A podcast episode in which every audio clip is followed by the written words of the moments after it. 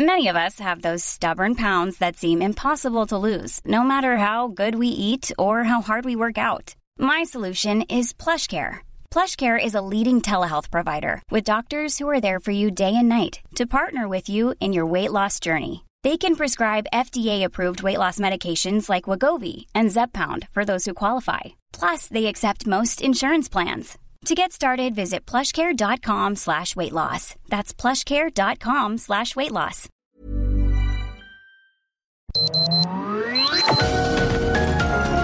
Heraldo Media Group presenta Sergio Sarmiento y Lupita Juárez. Información veraz y oportuna con un toque personal y humano. Por El Heraldo Radio, donde la H suena y ahora también se escucha.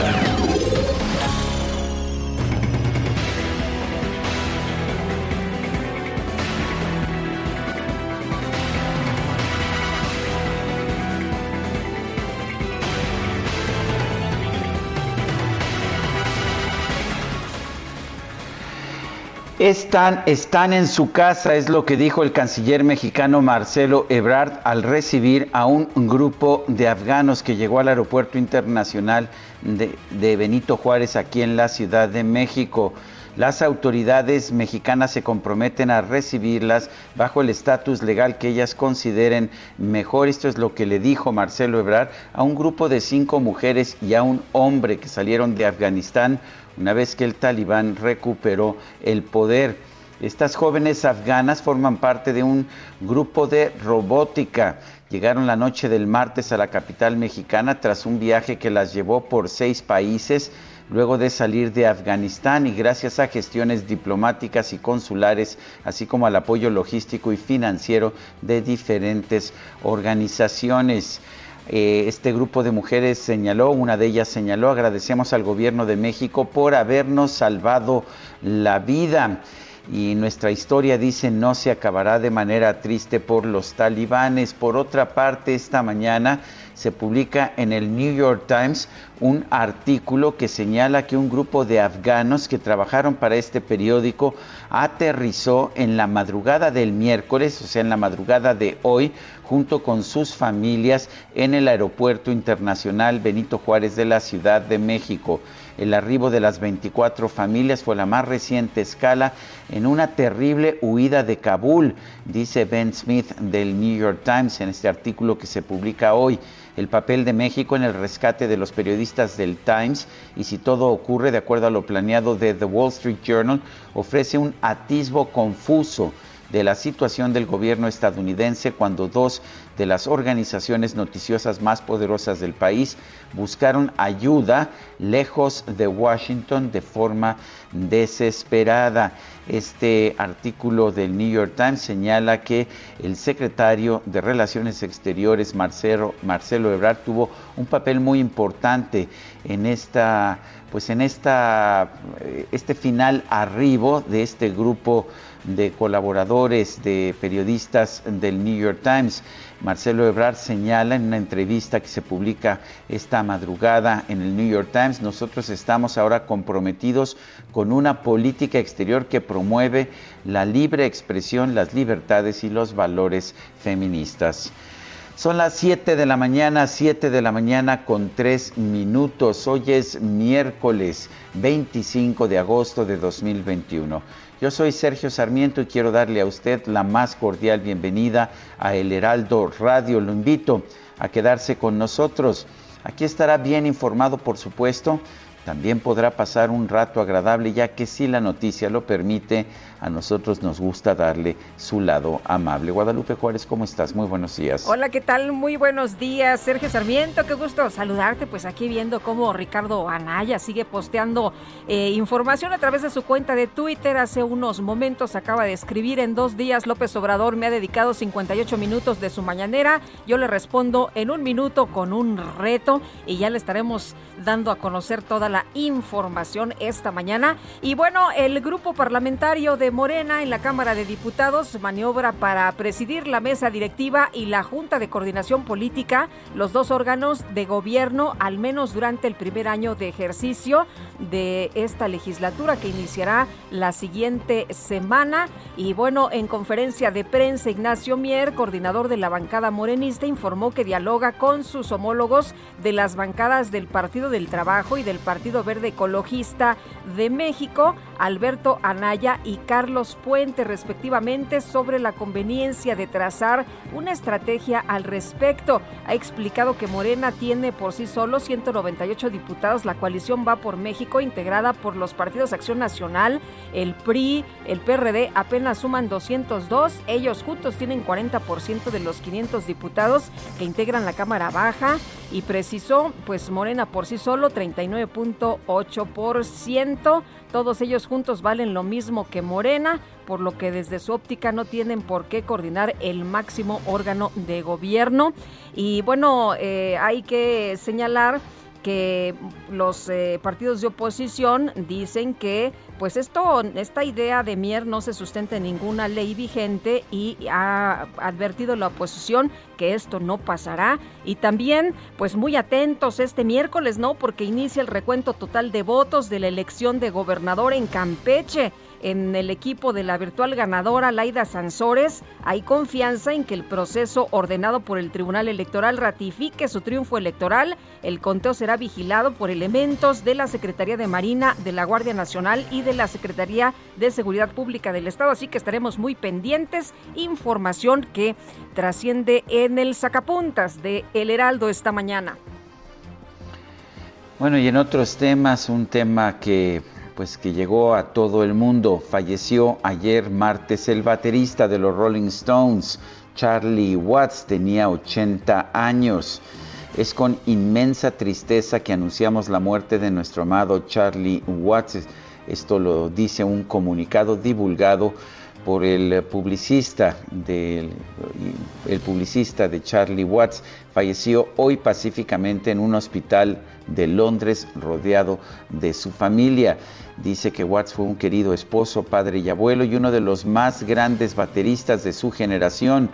Eh, pidió este comunicado respetar la intimidad de la familia y los amigos en este momento difícil. Ayer hubo, ¿qué le puedo decir? Una cascada de, conmemoraciones, de recuerdos, de, pues señalamientos de cuán entrañable era este hombre, Charlie Watts, que acompañó a los Rolling Stones casi desde un principio y que fue una de las claves para convertir a este grupo en uno de los más grandes del siglo XX y también de principios del siglo XXI. Son las 7 de la mañana con 7 minutos.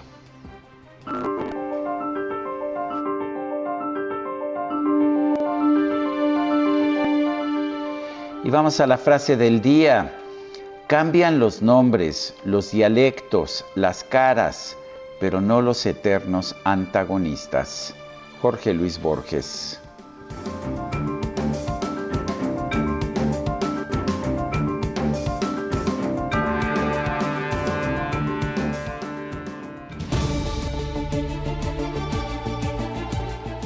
Y las preguntas, ya sabe usted que nos gusta preguntar a mucha gente que nos escucha, le gusta también responder a nuestras preguntas. Ayer preguntamos, ¿está AMLO detrás del intento por encarcelar a Ricardo Anaya? Nos dijo que sí 88.4%, que no 8.2%, no sabemos 3.4%. Recibimos 23.530 participaciones.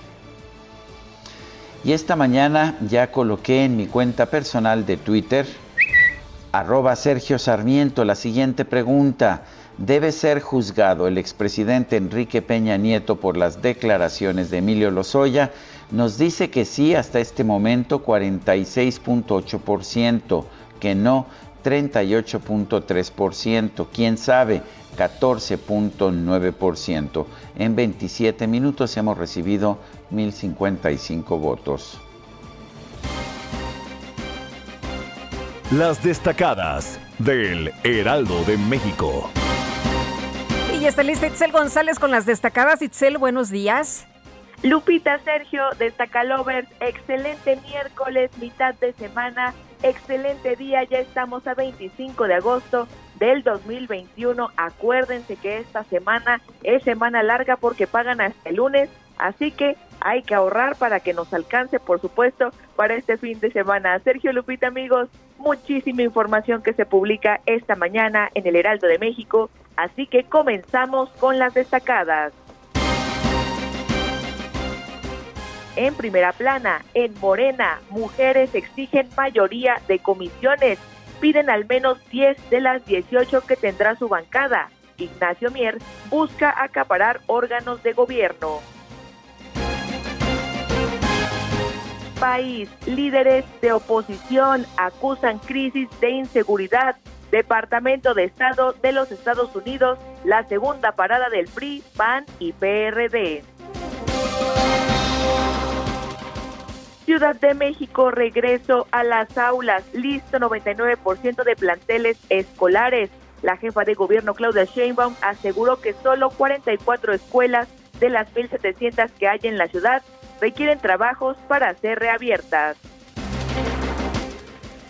Estados, Baja California, vacunan a dos menores amparados. A niña de 13 años le aplican dosis de Pfizer en Mexicali por orden de un juez no por plan nacional. Orbe, mano dura, frenan salida de afganos. Talibanes piden a Estados Unidos no alentar el éxodo de profesionistas. Cierran paso al aeropuerto.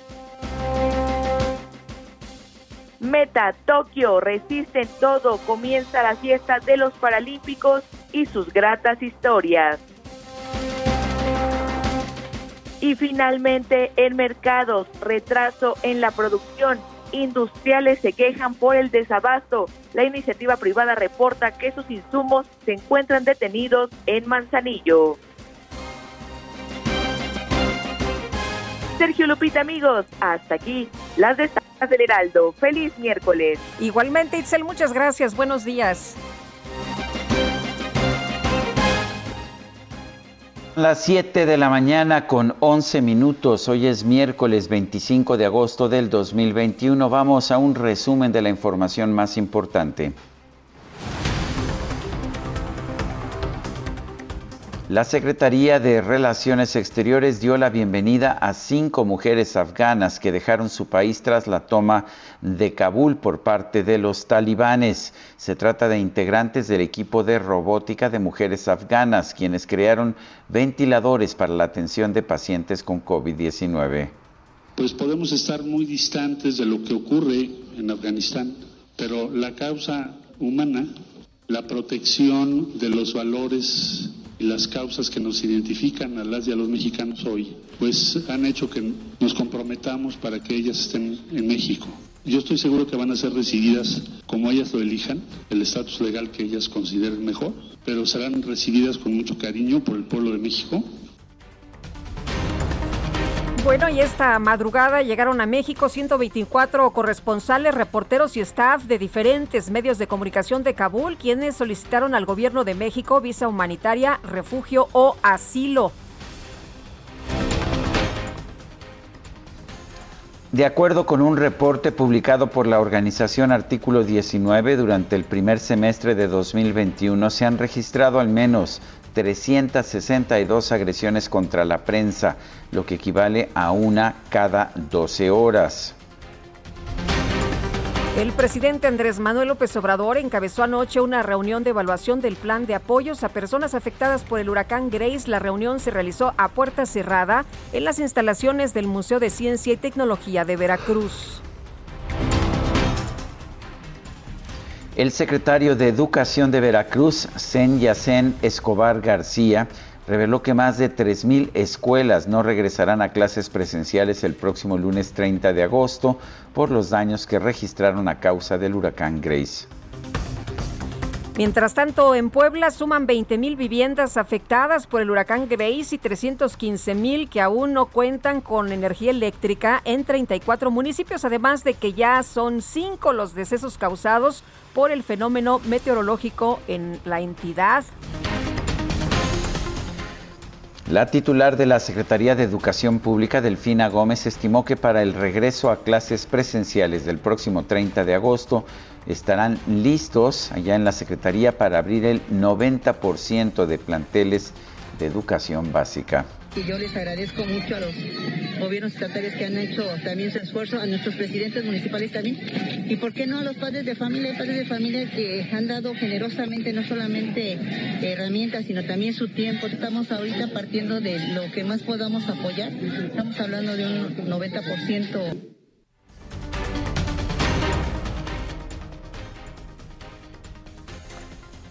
Bueno, y en Hidalgo, la Secretaría de Educación Pública y la Secretaría de Salud anunciaron que 15 de los 84 municipios que se encuentran en semáforo verde de riesgo epidemiológico, eh, por COVID-19 van a regresar a clases de manera presencial. El Instituto Estatal de Educación Pública de Oaxaca confirmó que el 25% de las escuelas públicas y el 85% de las instituciones privadas regresarán a clases semipresenciales este 30 de agosto. Es interesante este contraste, solamente el 25% de las escuelas públicas, pero el 85% de las privadas. Bueno, y por otra parte, en Arteaga, Coahuila, fue cancelada la jornada de inoculación para jóvenes del grupo de 18 a 29 años que exigían vacunarse contra el COVID-19 tras diversas trifulcas. De acuerdo con la Secretaría de Salud, México reportó 18.262 contagios de COVID-19 y 940 decesos en las últimas 24 horas. La jefa de gobierno capitalina ciudad de, eh, de, la Ciudad de México, Claudia Sheinbaum, respondió a la Unión de Alcaldes de la Ciudad de México, de la UNA, dijo que la elaboración de protocolos sanitarios es facultad de las secretarías de salud local y federal y no de las alcaldías. Pues quien establece los protocolos de salud son las autoridades sanitarias. Está establecido por ley. Aquí todos tenemos que colaborar para la entrada a clases. Entonces, si ellos quieren colaborar, bienvenidos.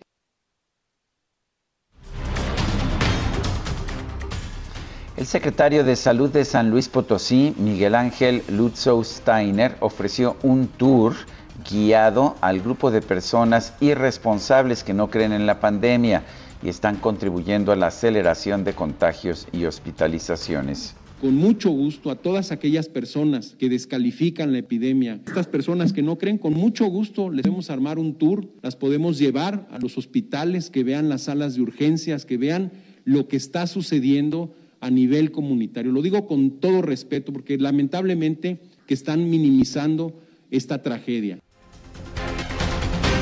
Y este miércoles, Carlos Treviño, exdirector general de Petróleos Mexicanos, va a comparecer ante un juez en Almoloya de Juárez, en el Estado de México, para enfrentar un proceso por haber recibido sobornos para aprobar la reforma energética durante la administración de Enrique Peña Nieto. Carlos Treviño rechazó esta acusación y dijo que él era funcionario de Pemex y que no tuvo nada que ver con la aprobación de la reforma energética. Bueno, y el diputado federal Mauricio Toledo se presentó de manera voluntaria ante tribunales de Chile para ponerse a disposición de la justicia ante cualquier requerimiento a la vez que proporcionó sus datos de contacto a las autoridades.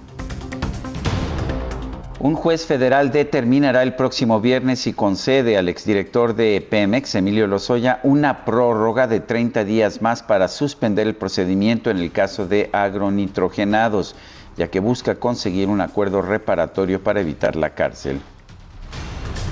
Y la Fiscalía General de Justicia de la Ciudad de México dio a conocer que a través de la Interpol emitió la ficha roja con la cual ya pueden proceder a la detención del diputado federal Mauricio Toledo.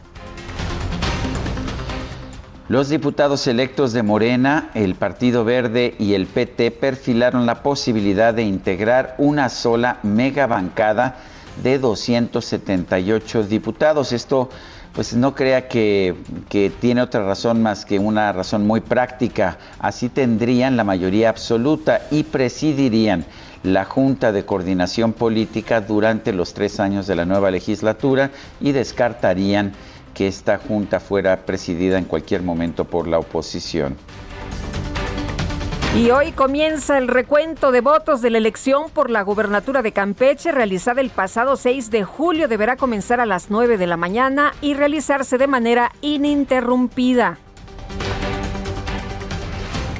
El director general del Fondo Nacional de Fomento al Turismo, Rogelio Jiménez Pons, anunció una modificación a la ruta del tren Maya. Ahora el transporte no ingresará al centro de San Francisco de Campeche lo que permitirá un ahorro de 2 mil millones de pesos, además de disminuir el tiempo del trayecto. La Comisión Nacional de Derechos Humanos atrajo el caso del crimen del joven José Eduardo Ravelo Echavarría ocurrido en Mérida y ya cuenta con el expediente que se abrió en Yucatán en la que se investiga a la Policía Municipal de Mérida y también a la Secretaría de Salud Estatal. Octavio Romero Oropesa, director de Pemex, informó que se logró restablecer 35 pozos de los 125 afectados por el accidente del domingo en la plataforma Q Alfa de la sonda de Campeche, con lo cual recuperó 71 mil de los 421 mil barriles diarios de producción de crudo que se habían suspendido. Ahí la llevan, ahí la llevan. 71 de 421 mil.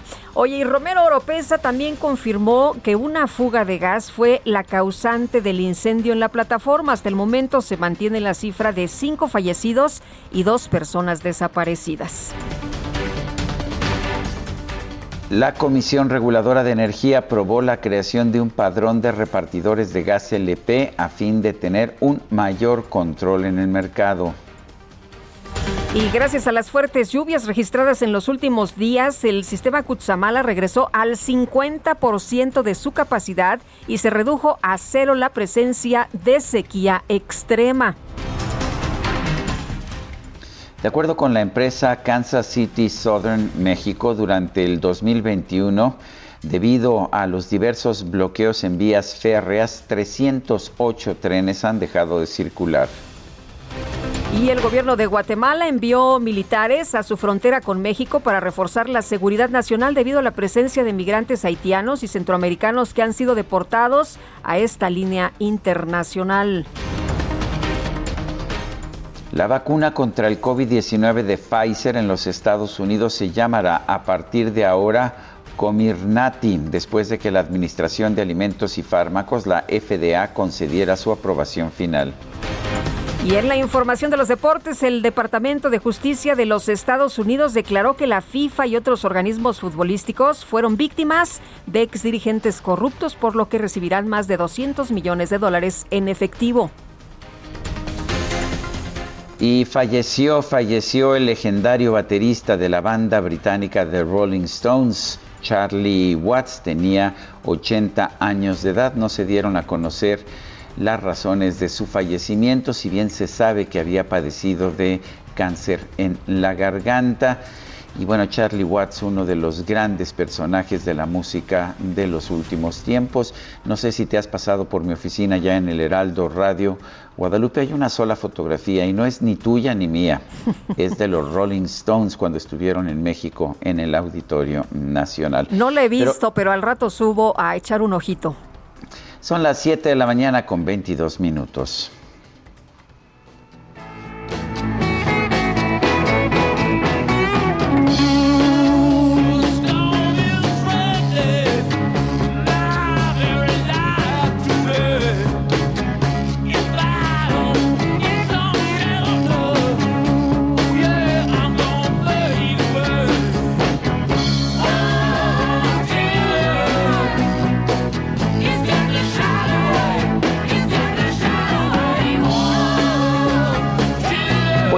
Te parece, Lupita, si empezamos con esta que se llama Gimme Shelter?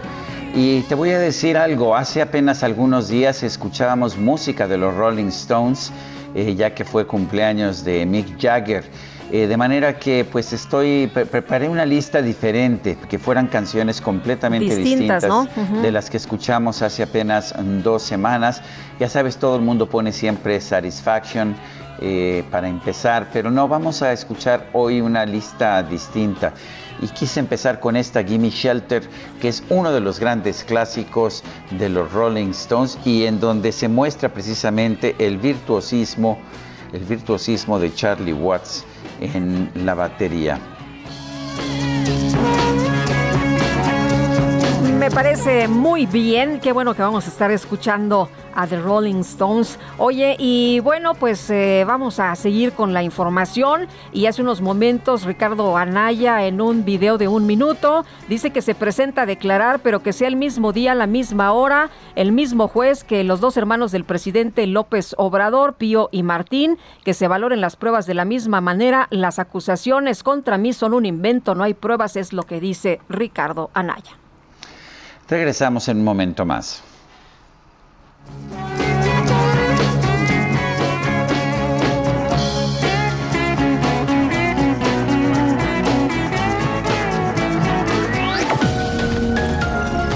Sergio Sarmiento y Lupita Juárez quieren conocer tu opinión, tus comentarios o simplemente envía un saludo para ser más cálida esta mañana.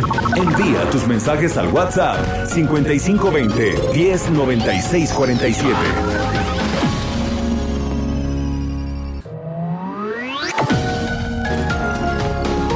Continuamos con Sergio Sarmiento y Lupita Juárez por El Heraldo Radio.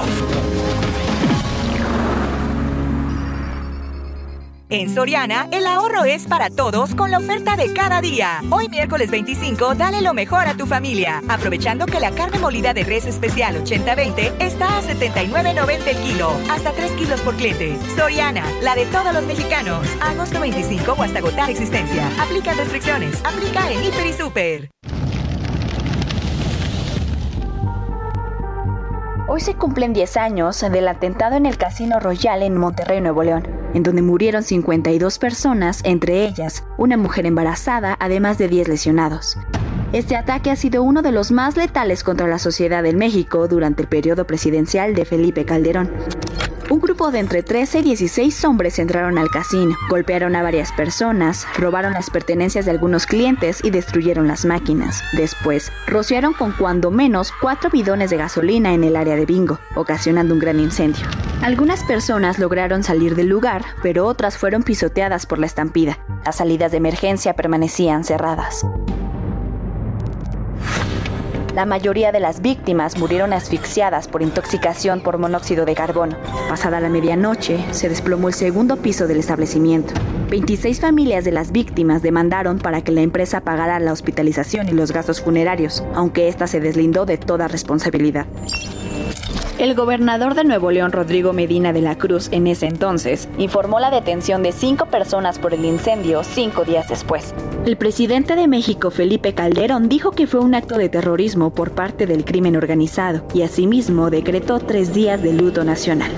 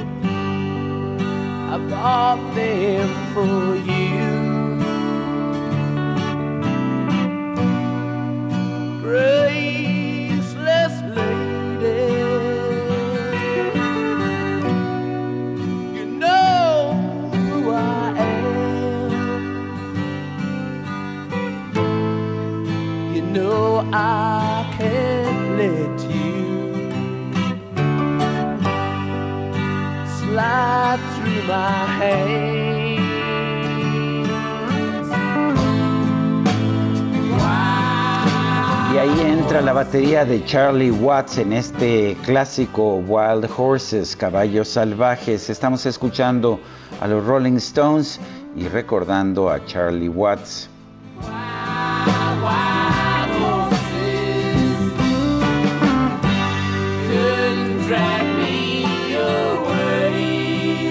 Y veía, veía una entrevista con Charlie Watts en la BBC de Londres ayer en que decía que, bueno, primero él estaba en un grupo de jazz y lo invitaron a participar en los Rolling Stones, que había tenido varios bateristas.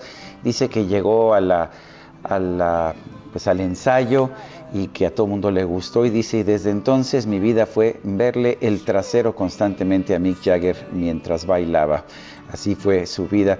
Pero eh, es un, no es uno de esos... Ah, bateristas eh, espectaculares como Ginger Baker de, Cream, de esos bateristas que ofrecían unos solos que dejaban a todo el mundo diciendo, bueno, qué virtuoso es, pero un, era un baterista muy sólido, un baterista que según Keith Richards, el guitarrista, le, proporcionó, le proporcionó ese sustento, ese sustrato rítmico que era tan necesario para un grupo pues con un grupo como los Rolling Stones, con integrantes un poco anárquicos como, como el propio Mick Jagger o Keith Richards. Charlie Watts falleció ayer y aquí estamos escuchando su batería.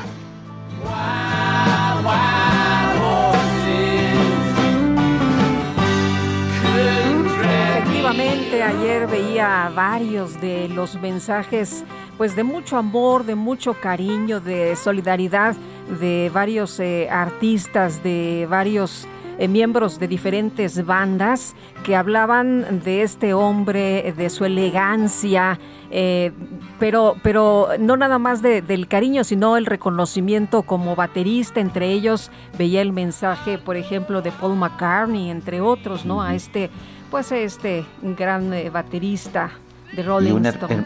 un hermoso mensaje también de Ringo Starr en una fotografía en que aparecen los dos y que se están, eh, Ringo Starr le está entregando a Charlie Watts unas baquetas de batería y decía que Dios bendiga a Charlie Watts, vamos a echar de menos a este hombre de paz y amor de paz y amor para la familia Ringo. Bien bonitos los mensajes de, sus compañeros, de otros músicos, pero también de los fans, Sergio, estas personas que pues a lo mejor no fueron a, no, tuvieron la oportunidad de algún concierto, algunos sí, eh, muchos eh, con emociones, la verdad, eh, muy, muy encontradas, pero pues los mensajes muy bonitos de despedida para Charlie Watts. Oye, y vámonos con más información esta mañana, Sergio. Seguimos con, con la música, seguimos con la muerte de Charlie Watts.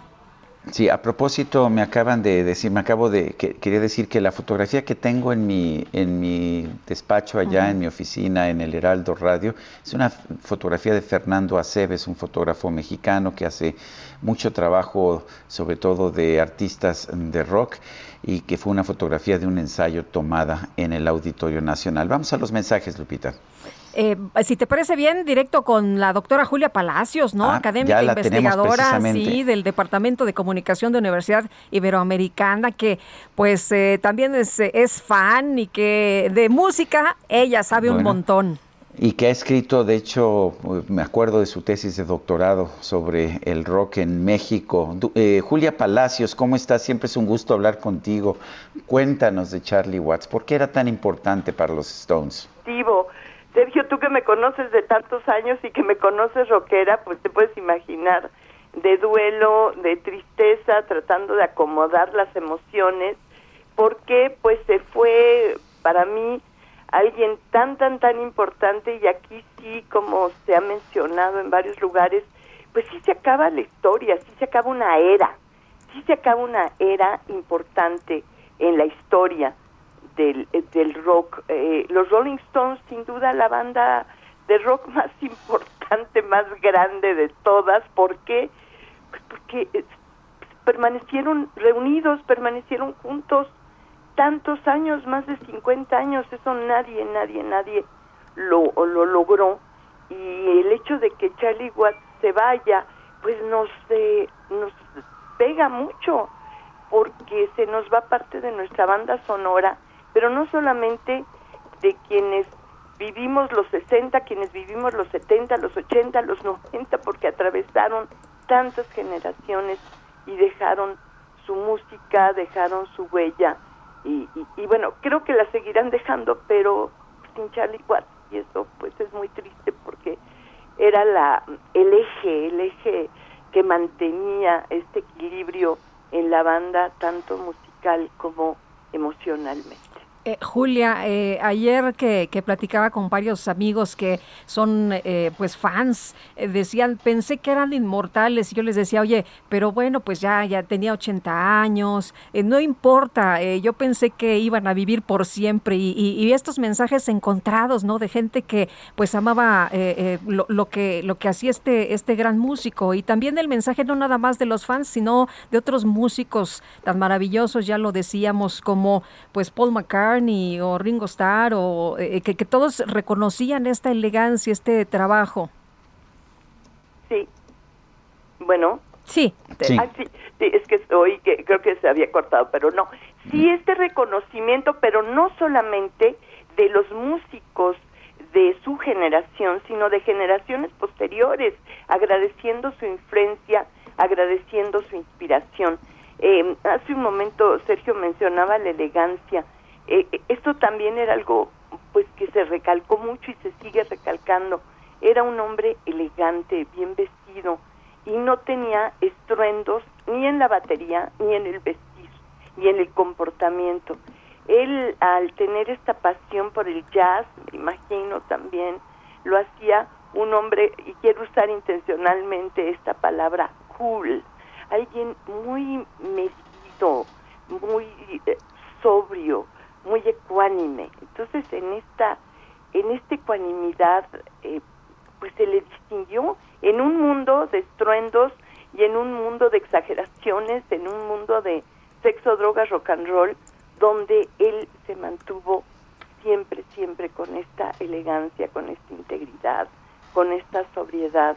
Y además era alguien muy querido eh, en los conciertos de los Rolling Stones cuando eh, tocaba ser presentado, pues era el que más aplausos se llevaba, ovaciones de pie, porque era muy, muy, muy querido por el público y pues ya lo hemos visto por este planeta eh, de, de, música que ayer y hoy pues nos estamos desbordando en homenajes a, a Charlie Watts. A veces a Charlie Watts era el Rolling Stone que pues que nadie conocía, al que nadie le hacía caso, era el eh, como era muy discreto, como estaba siempre detrás, no se paraba, no cantaba, eh, no tuvo digamos, el, tampoco, a pesar de que sí tuvo problemas con, los, con las drogas, pues no tuvo el fin trágico de Bill, eh, de, de, Brian Jones, de, Brian Jones, perdón, de Brian Jones, este, y no era pues tan no era tan espectacular como Mick Jagger y Keith Richards. ¿Por qué era importante a pesar de ser tan tranquilo?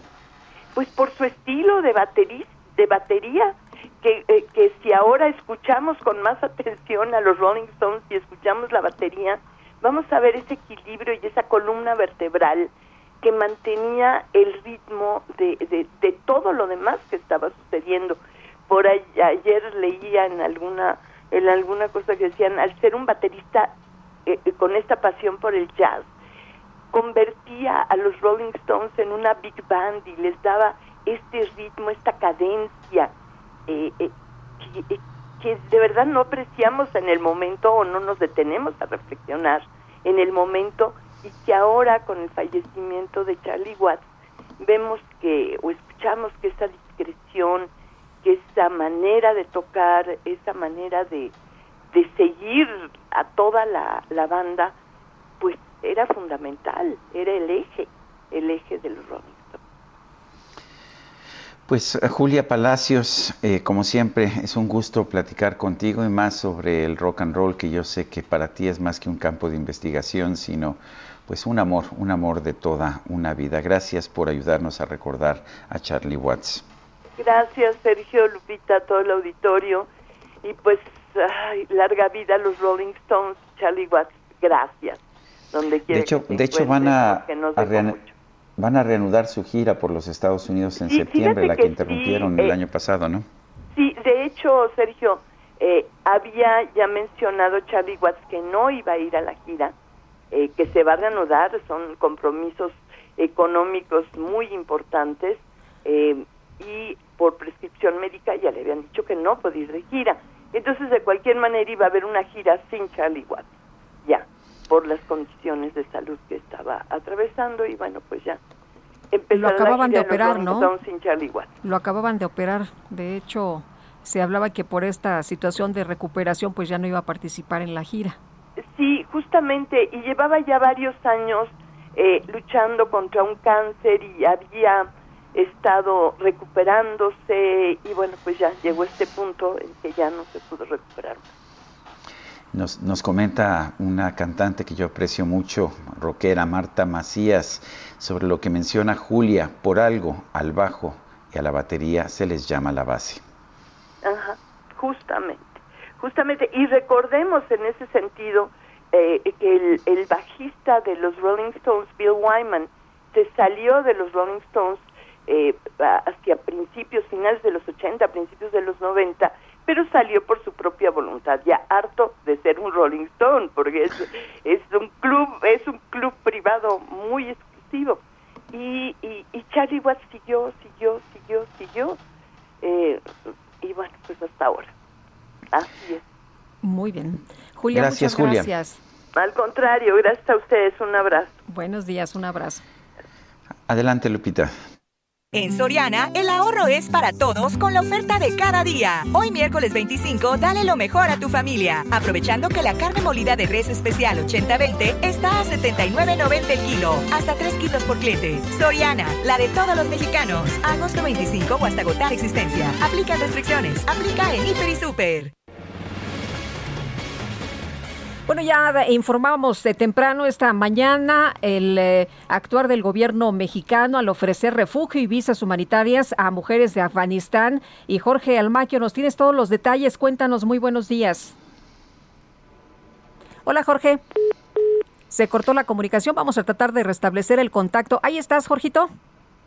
No, bueno, vamos a, continuar con la información y esta mañana también el eh, canciller Marcelo Ebrard daba a conocer precisamente de la llegada de este equipo, de la llegada de este staff a nuestro país, no nada más estas mujeres, sino un grupo importante de personas que hoy por la madrugada fueron recibidos. Escribía el eh, secretario de Relaciones Exteriores, recibía reporteros y miembros del staff local de diversos medios que han solicitado visas humanitarias a México con motivo de los últimos sucesos en Kabul, Afganistán. Llegaron con sus familias 124 personas en total, incluyendo menores de edad, luego de 20 horas de vuelo. Bueno, y en otros temas, el INEGI dio a conocer información importante. Esta llamada dio a conocer eh, los datos del Producto Interno Bruto durante el segundo trimestre de 2021. Y bueno, hubo un crecimiento en el segundo trimestre de 1.5%. Si se compara, eh, si se compara esto con el mismo trimestre del 2020, el crecimiento es de 19.5%, sí, espectacular, 19.5%, aunque vale la pena recordar que en el segundo trimestre del 2020 es cuando entró en vigor la jornada de sana distancia, pues que hizo que se desplomara toda la actividad económica en nuestro país, pero es 1.5% el crecimiento trimestral, 19.5% el crecimiento anual. También el INEGI da a conocer información sobre las defunciones registradas en México durante enero a marzo de 2021. Y aquí vemos claramente, amigos que nos escuchan, las consecuencias de esta pandemia que estamos sufriendo. Entre enero y marzo del 2021 se registraron eh, 368.906 defunciones, mientras que en 2018, 2019 y 2020 hubo cifras de 192.000, 200.000 y 202.000, de manera que ahí vemos nada más en estos tres meses, pues la gran diferencia, eh, más de 150.000 muertes adicionales. De hecho, de enero del 2020 a marzo del 2021, el exceso de mortalidad por todas las causas ascendió a 497.476 defunciones. Esto es un incremento de 52.9% sobre las defunciones que se tenían con anterioridad. Y bueno, y a pesar de que son defunciones por todas las causas, sabemos que en buena medida eh, estas muertes son provocadas directa o indirectamente por la pandemia de COVID. Y recuperamos la comunicación con Jorge Almaquio. Ya adelantaba Jorge que el canciller Marcelo Ebrard esta mañana muy tempranito posteó información en el momento en el que recibe a, 20, a 124 personas eh, de, provenientes eh, de Afganistán y que solicitan visa humanitaria. Cuéntanos, buenos días. Sí, Lupita, Sergio, muy buenos días. Se trata de la mayoría de periodistas y corresponsales que durante años cubrieron la situación que se vivió en Afganistán y bueno, pues esta mañana, alrededor de las 5 de la mañana, el secretario de Relaciones Exteriores, Marcelo Ebrard Casubón, lo recibió en la zona de llegadas internacionales de la Terminal 2 del Aeropuerto Internacional de la Ciudad de México. Llegaron en un avión militar de las Fuerzas Aéreas de Qatar tras ser evacuados de la nación de Medio Oriente. El canciller les dio la bienvenida y señaló que aceptarán a todos a todas las personas de ese país que se lo soliciten, como lo indicó el presidente Andrés Manuel López Obrador, acorde a la tradición de México en favor del asilo. Vamos a escuchar parte de lo que comentó esta mañana Marcelo Ebrard Casobona. Las solicitudes de carácter humanitario, refugio, asilo, visa humanitaria para personas en Afganistán que nos han pedido tener esa condición humanitaria. Y el día de hoy, lo que ustedes están presenciando es la representación de un grupo de más de 130 personas que especialmente estaban trabajando para diferentes medios de comunicación, New York Times y otros medios de comunicación en Afganistán. el día de ayer recibimos un grupo también de jóvenes del equipo de robótica de Afganistán. Entonces, la posición que nos ha pedido el presidente de la República que mantengamos es acorde a la tradición de México en favor del refugio. Recuerda bueno, recordó que México cuenta ya con un siglo y medio de tradición de apoyo y en este caso, en congruencia, pues no podría dejar de hacerlo. El pasado martes llegó el primer grupo de refugiadas, un grupo de cinco científicas del equipo de robótica y la pareja de una de ellas y bueno pues en este marco Mohamed Al Wadi, embajador de Qatar aquí en nuestro país, agradeció que México pues reciba a los refugiados afganos que siempre tenga sus brazos abiertos señalando que pues en esta ocasión es un día histórico ante este recibimiento reiteramos de 130 personas aproximadamente aquí en nuestro país. Sergio Lupita amigos, el reporte que les tengo. Gracias, Jorge. Gracias. Buen día, Jorge Almaquio, vamos con Iván Saldaña. En la Cámara de Diputados, la alianza opositora Va por México advirtió que no permitirá que Morena ocupe al mismo tiempo la presidencia de la mesa directiva y de la Junta de Coordinación Política. Iván, adelante.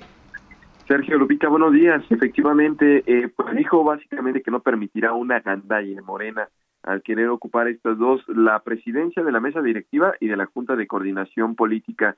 Y es que el día de ayer el coordinador del grupo mayoritario, Ignacio Mier, dijo que junto con sus aliados del PT y del Verde, estudian registrar su coalición como una megabancada que les permita acaparar ambos órganos de gobierno por los números que tiene Morena y aliados. Eh, sin embargo, Jorge Romero, coordinador de la nueva bancada del PAN en San Lázaro para la 75 legislatura, dijo, lo que sí les puedo decir es que no venimos en un plan suavecito, de que pretendan ellos hacer estas cosas, si es que formalmente sí pretenden aterrizarlas tal cual y nosotros no tener una reacción, ya tenemos nuestros instrumentos para hacer que se cumpla la ley. Es decir, eh, pues advirtieron también que se estaría desde un principio de la 65 legislatura pues eh, dificultando la negociación para que se puedan eh, lograr los consensos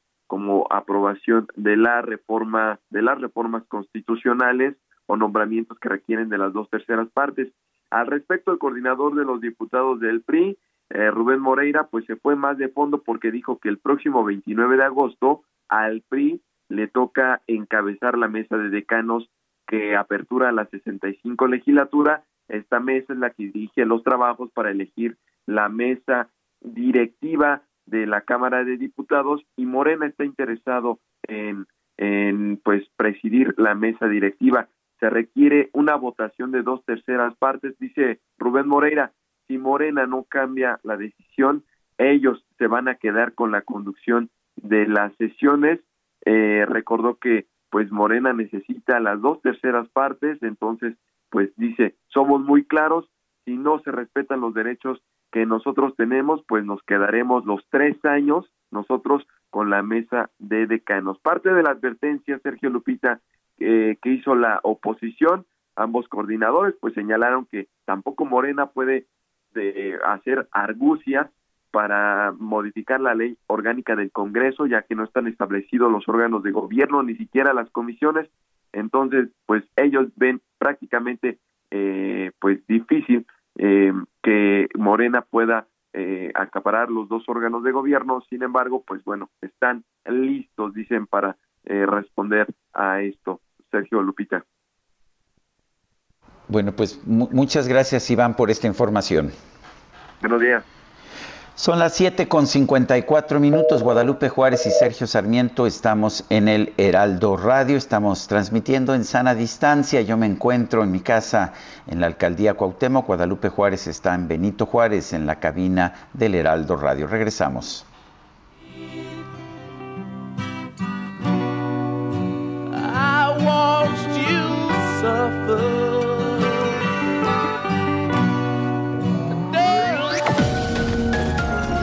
Sergio Sarmiento y Lupita Juárez quieren conocer tu opinión, tus comentarios o simplemente envía un saludo para ser más cálida esta mañana. Envía tus mensajes al WhatsApp 5520 109647.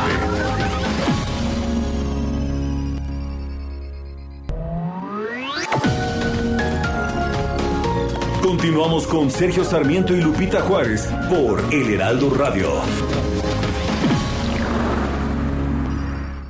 En Soriana, el ahorro es para todos con la oferta de cada día. Hoy miércoles 25, dale lo mejor a tu familia, aprovechando que la carne molida de res especial 80-20 está a 79.90 el kilo, hasta 3 kilos por cliente. Soriana, la de todos los mexicanos. Agosto 25 o hasta agotar existencia. Aplica restricciones. Aplica en Hiper y Super.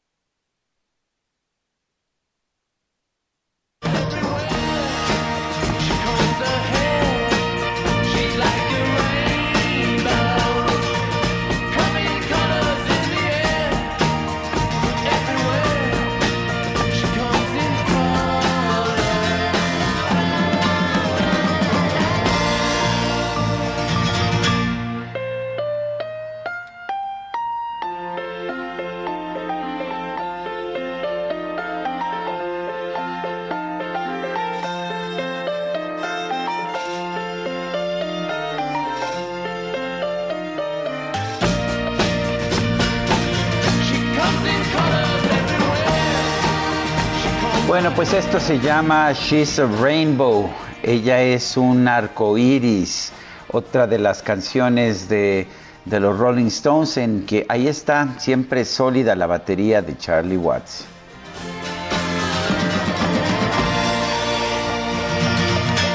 Ahora sí, tenemos mensajes de nuestro público, Guadalupe.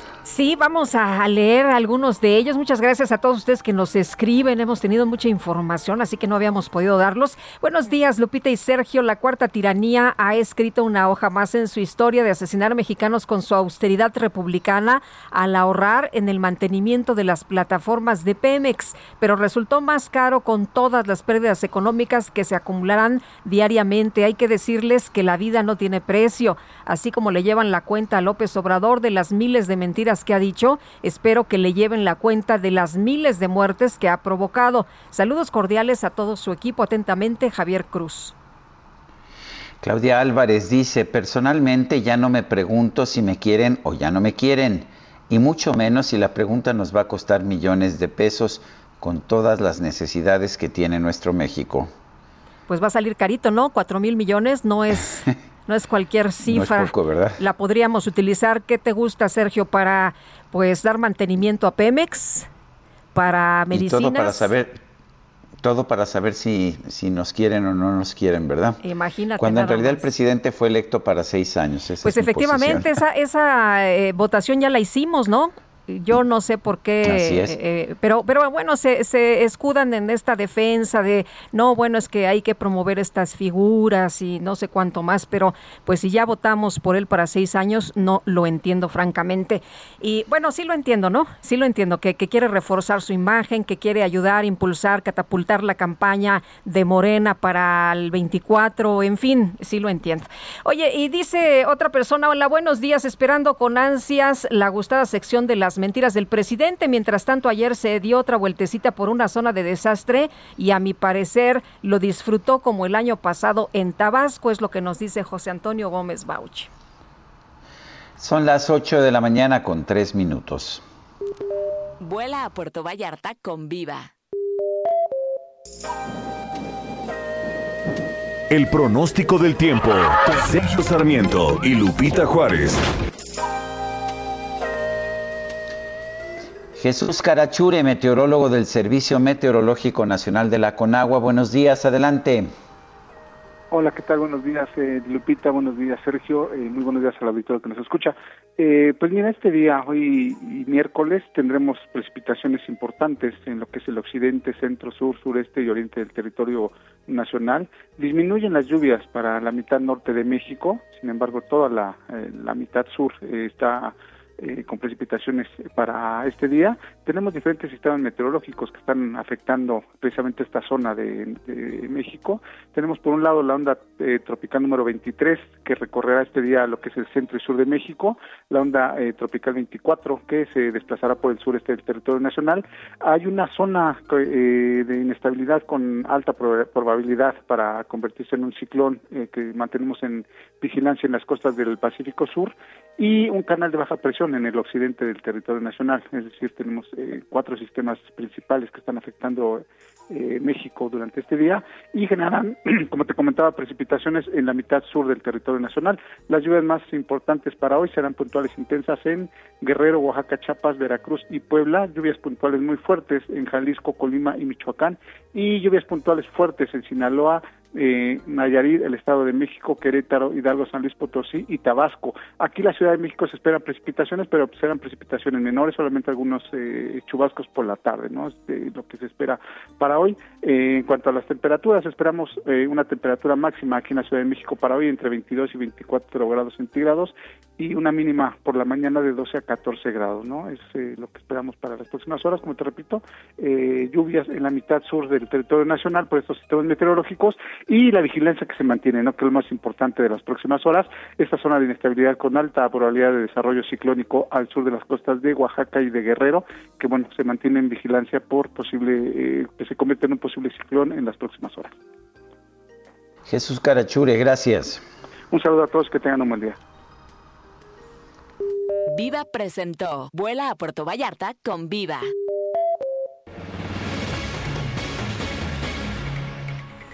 Bueno, pues resulta que más de 20 mil viviendas están afectadas por el huracán Grace en Puebla y Claudia Espinosa, nos tienes toda la información. Pensábamos que había afectado muy fuerte a Veracruz, pero también ha afectado durísimo, durísimo por allá en Puebla. Cuéntanos tal Sergio y Lupita? Los saludo con gusto. Muy buen día. Pues en Puebla suman ya 20.000 viviendas afectadas por el huracán Grace y 315.741 personas aún no cuentan con energía eléctrica en 34 municipios.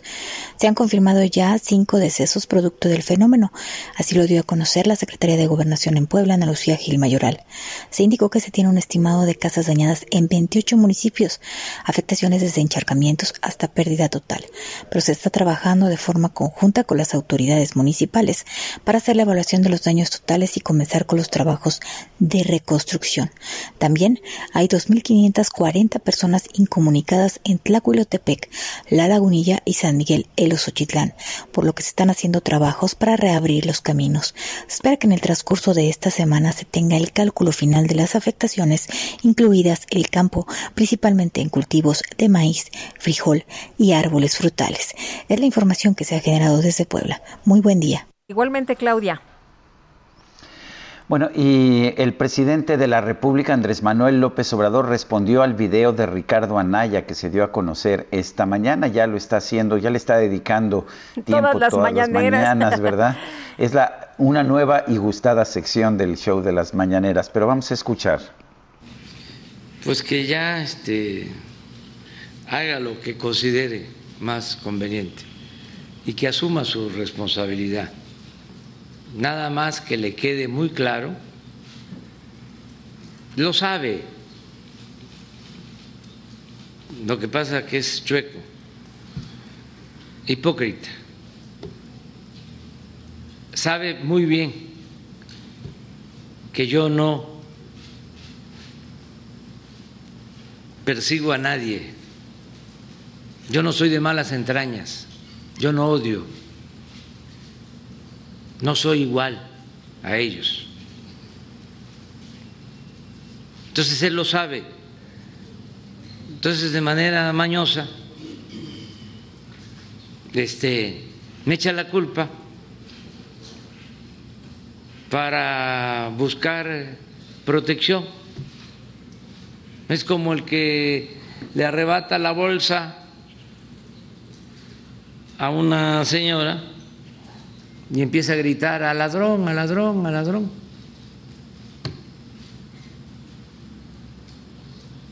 Que asuma su responsabilidad.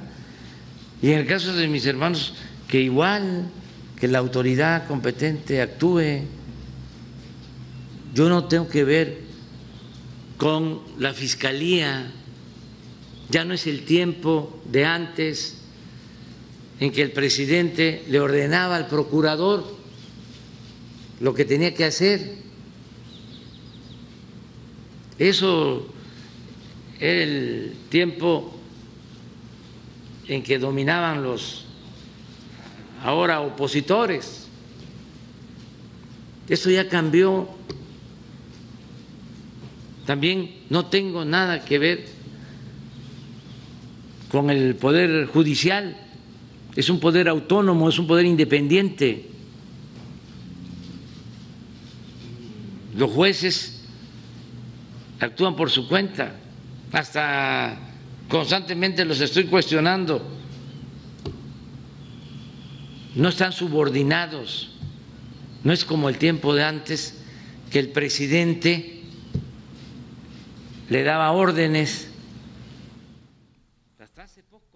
Bueno, pues ahí está la posición del presidente Andrés Manuel López Obrador, que una vez más le dedica tiempo en su mañanera a Ricardo Anaya, el ex candidato presidencial, que ha sido citado para, para presentarse ante el reclusorio norte a declarar, pero seguramente para ser detenido y permanecer en la cárcel por delitos que sumarían 30 años. Y está citado para el día de mañana, por cierto, ¿eh? Sí, así es. Muy bien. Oye, la, fíjate que eh, el presidente hizo algunas eh, declaraciones y se preguntaba sobre materia de, de energía, ¿qué se ganó con la reforma energética? Y decía el presidente, nada, al contrario, se perdió.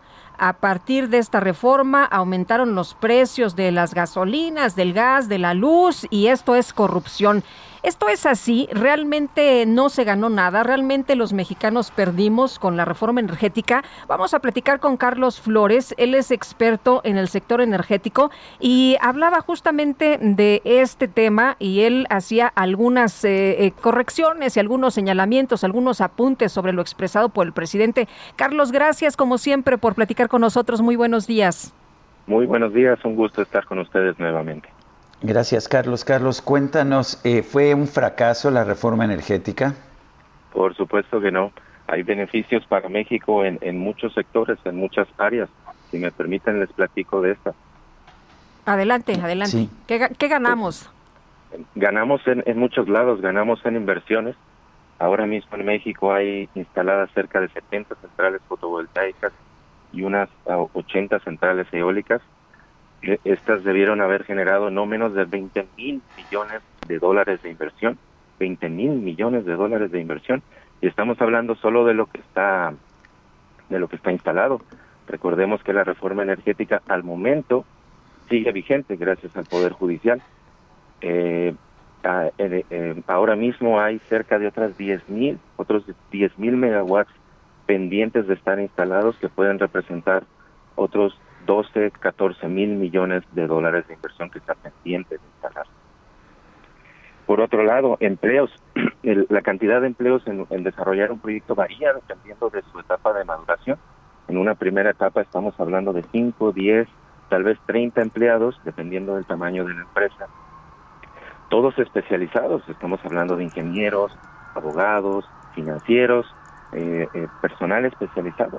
Después, durante la etapa de construcción, dependiendo del tamaño del proyecto, estamos hablando de 100, 200, 300 obreros trabajando al mismo tiempo en cada uno de estos 150 proyectos que les decía. Y por último, en la etapa de operación, eh, pues viene también, estamos hablando de decenas de empleados, la, la cuadrilla de operación, la cuadrilla de mantenimiento preventivo, la cuadrilla de mantenimiento correctivo, Estamos hablando de muchos empleos en toda la cadena del proyecto que en la situación en la que está México, de la pérdida de empleos por, por motivo de la pandemia, pues no deberíamos de desperdiciar. Hay también beneficios ambientales. Déjenme les platico unos datos para comparar. El, las emisiones de dióxido de carbono a la atmósfera producidas por generar electricidad con carbón y combustóleo los hidrocarburos favoritos de esta administración, generan 1.08 con carbón, 1.08 kilogramos de dióxido de carbono por cada kilowatt hora. Con el combustóleo es una cantidad similar, 0.98. Ahora comparemos contra las renovables. Las renovables generan no 1, no 0.1, 0.01 para, las, para la energía eólica. Es decir, 100 veces más es 100 veces más contaminante producir con carbono combustóleo que con renovables.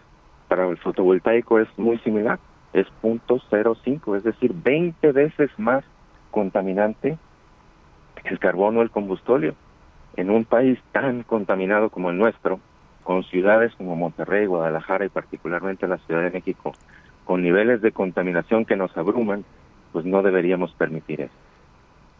Beneficios a la salud, el de nuevo generar con carbón y combustóleo es el principal emisor de dióxido de azufre y de óxidos de nitrógeno en la atmósfera.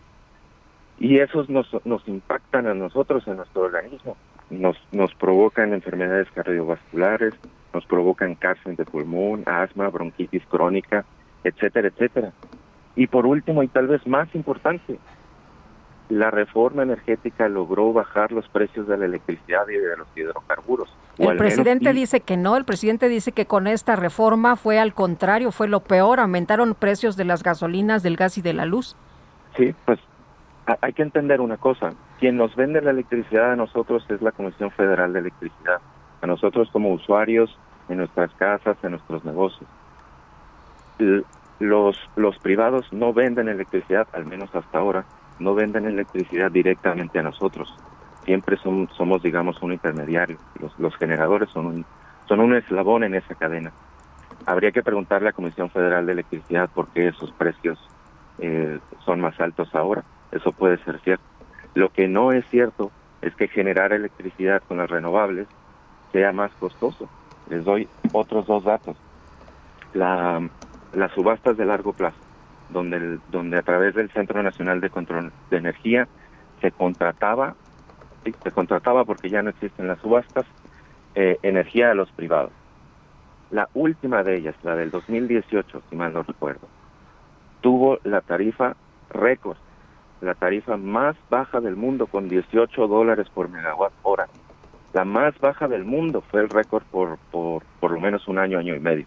Después ya hubo otros otros proyectos en Arabia Saudita y en Portugal que fueron más bajos. Y en promedio, las renovables, ese fue el récord, pero en promedio, las renovables andan por ahí de 20, 22, 25 dólares por megawatt hora. ¿Cuánto le cuesta a la Comisión Federal de Electricidad producir por sus propios medios, con sus plantas de carbón y de combustóleo? Arriba de 90, es decir, entre 4 o 5 veces más que lo que cuesta con las renovables. Entonces, no, no es cierto que la, que la electricidad eh, es más costosa ahora eh, y en todo caso había que preguntarle a la Comisión Federal de Electricidad por qué nos las da a los usuarios más costosa cuando tiene un suministro de menor costo. Pues ah, muy interesante. Entonces, eh, sí, sí nos beneficiamos de la reforma energética y si la Comisión Federal de Electricidad no nos dio menores tarifas, fue una decisión de la Comisión Federal de Electricidad. Exactamente. Hay beneficios eh, por inversiones, empleos, beneficios ambientales y a nuestra salud y por supuesto costo más, costos más bajos de electricidad y también de hidrocarburos. Muy bien, pues Carlos, gracias como siempre por platicar con nosotros. Muy buenos días. Muchísimas gracias a ustedes. Hasta luego. Gracias. Son las 8 de la mañana con 18 minutos. El Químico Guerra con Sergio Sarmiento y Lupita Juárez. Químico Guerra, ¿cómo estás? Muy bien, Sergio Lupita, les voy a hablar acerca de las bacterias, pero antes quiero hacer un comentario muy breve de lo que acabamos de escuchar. ¿Por qué se hizo la reforma energética, Sergio Lupita? Porque efectivamente se veía que cuando hay un monopolio y ese monopolio depende eh, exclusivamente de decisiones políticas del Estado, se convierte necesariamente, no es un eh, no es un defecto de México, eso se ha visto a lo largo de la historia, se convierte en una eh, entidad cara, poco competitiva. los puestos altos se le dan por cuestiones políticas a los que toman esas decisiones y por lo tanto sus decisiones serán a muy corto plazo, a, a su plazo político. Hay que acordarnos que los políticos su el reloj biológico depende de las elecciones. Un político vive de elección a elección, es su marco de tiempo. Y las decisiones energéticas son a largo plazo, Sergio Lupita, es tecnología, son inversiones, es mantenimiento, capacitación, etcétera. Y entonces se hizo la reforma energética porque Comisión Federal es cara eso era el, origen básicamente de todo. Y por ser cara, porque tiene costos de operación demasiado altos, nunca tiene dinero para hacer inversiones a futuro, para investigar, para poder invertir, digamos, en nuevas tecnologías. Todo se basa en cómo saco los kilowatts para que no haya apagones. Y no se ve hacia dónde el futuro de la energía. Por eso se hizo energética, no por un capricho, ni por una cuestión neoliberal, ni por una cuestión de los conservadores, se hizo para abaratar los costos a la población, sobre todo a los más pobres. Y creo que ese tema no se ha podido eh, visualizar claramente en la presente administración. No se hizo por una cuestión de venganza ni de este eh, ajustar cuentas, ni, ni de vender, ni de deshacerse bien nacional. Se trataba de beneficiar a la población a través de costos menores. Lo estamos viendo y cada vez es más evidente, Sergio Lupita, de que Comisión Federal no tiene dinero para estar a la altura de las necesidades de lugares como la península de Yucatán, como la península de Baja California, en donde hay carencias muy importantes de electricidad y el sistema de distribución, las líneas de conducción están sobresaturadas, ya no aguantan más a pesar de que la demanda sigue creciendo, porque México sigue creciendo en población y la población demanda energía eléctrica. Por eso, por eso se hizo la reforma energética y quería yo nomás comentar esto respecto a lo que acabamos de oír, de que se, tienen costos actuales de cuatro veces más altos el kilowatt hora con las plantas viejas de combustóleo que con las nuevas, sobre todo de las energías renovables, que ya resolvió definitivamente el problema de la intermitencia. Ese es un pretexto pues que solamente los ignorantes aceptan como tal, ¿no? Y quería yo comentar eso, Sergio Lupita. Pues qué, qué bueno que lo comentas porque sí es importante eh, es importante que entendamos por qué se hizo esta reforma energética. Pero en fin, eh, mañana si quieres nos comentas del tema que nos ibas a comentar hoy. ¿Te parece bien? Sí, me parece muy bien. Buen día, un, un fuerte abrazo, Químico. Igualmente a ustedes. Buenos días. Y vámonos ahora con Daniel Magaña, que anda por acá en Avenida Revolución, cerca de nuestras instalaciones. Daniel, cuéntanos. Sergio, muy buenos días. Pues información vehicular para quien se desplaza en la zona de la Avenida Revolución en dirección hacia la zona de Ciudad Universitaria, algo de carga vehicular para cruzar la zona precisamente de San Ángel y también la incorporación hacia el eje 10 Sur, la zona precisamente de Río La Banca Elena, pero a partir de aquí el avance es bueno para ingresar hacia el perímetro de Ciudad Universitaria o bien para las personas que utilizan Revolución, pero en dirección hacia la zona de Altavista, bueno, pues también ya con mayor actividad vehicular esta mañana. El reporte. Muy buen día. Gracias. Hasta luego, Daniel. Buen día. Y vamos ahora hasta Aragón. Ahí se encuentra nuestro compañero Alan Rodríguez. Adelante, Alan. Buenos días. Esta mañana lamentablemente pierde la vida un trabajador del Departamento de Obras y Servicios de la Alcaldía de Gustavo Amadero al ser arrollado mientras desempeñaba su trabajo durante esta mañana. Quiero comentarles que en estos momentos ya personal de la Fiscalía General de Justicia de la Ciudad de México se encuentra realizando las diligencias correspondientes en este punto para próximamente levantar el cuerpo y así liberar la vialidad. Esto está afectando a todas las personas que se desplazan con rumbo hacia la calzada San Juan de Aragón y en este punto pues ya se encuentran también familiares de la víctima reclamando justicia debido a que el automovilista que embistió a esta persona se dio a la fuga. Por lo pronto, Sergio Lupita, el reporte que tenemos. Muy bien, gracias Alan Rodríguez. Continuamos al pendiente, buen día. Bueno, y le recuerdo nuestro número de WhatsApp, puede usted mandarnos sus comunicaciones, sus comentarios, sus críticas, sus observaciones, lo puede hacer al siguiente número de WhatsApp, es el 55 20 10 96 47, repito, 55 20 10 96 47. Guadalupe Juárez y Sergio Sarmiento estamos en el Heraldo Radio y hoy estamos recordando a Charlie Watts, el fallecido baterista de los Rolling Stones.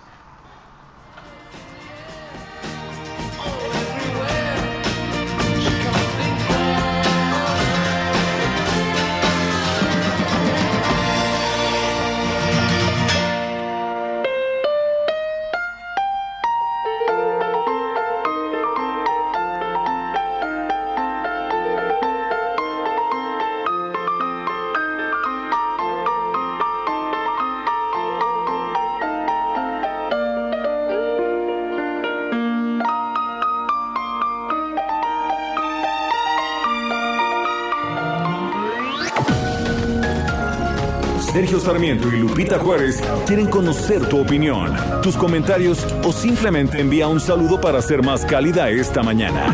Envía tus mensajes al WhatsApp 5520 109647.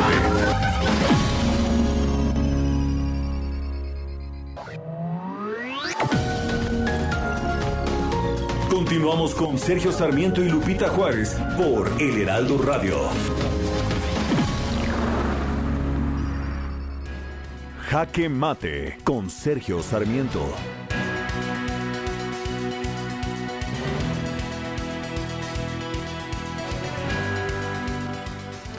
De por sí, la cifra oficial de la Secretaría de Salud es devastadora. Más de 254 mil personas han fallecido en nuestro país desde el inicio de la pandemia debido al COVID-19. Sí, más de un cuarto de millón de personas más que lo que usualmente hemos visto en las guerras que se han desarrollado en nuestro país. Sí, estamos viendo una mortalidad mayor que la que se tuvo en la guerra de independencia o la que se tuvo en la revolución, cuando se consideran nada más las bajas por acciones bélicas. Pero lo peor de todo es que ni siquiera esta cifra es la, es la cifra total, la cifra que nos da el panorama realmente de lo que hemos sufrido como país. Eh, esta cifra no la tenemos, no la tenemos con precisión debido a que en México nunca se han aplicado pruebas y por lo tanto, al no aplicarse el número de pruebas suficientes, no sabemos realmente de qué muere mucha gente. Pero según el INEGI, en información que da a conocer esta mañana, de enero del 2020 a marzo del 2021, el exceso de mortalidad por todas las causas en nuestro país ascendió a 497.476 defunciones. Esto es 52.9% más de lo que hubiéramos podido esperar en ese mismo periodo. Por supuesto que hay razones para estar preocupados. Por supuesto que hay razones para señalar que esta pandemia de COVID ha sido mucho más mortífera para los mexicanos de lo que hubiéramos podido imaginar. Claramente México no es un ejemplo, no ha sido un ejemplo para el mundo en materia de combate a la pandemia. Pero bueno, lo primero que tendríamos que hacer es reconocer los errores y tratar de tomar medidas más eficaces. Y lo que nos dicen los especialistas es que debemos seguir promoviendo el uso de las mascarillas, ya que esta es una enfermedad que se, que se contagia principalmente por aire. Y lo segundo es, debemos hacer más y más pruebas para poder identificar a las personas contagiadas y aislarlas a tiempo. Yo soy Sergio Sarmiento y lo invito a reflexionar.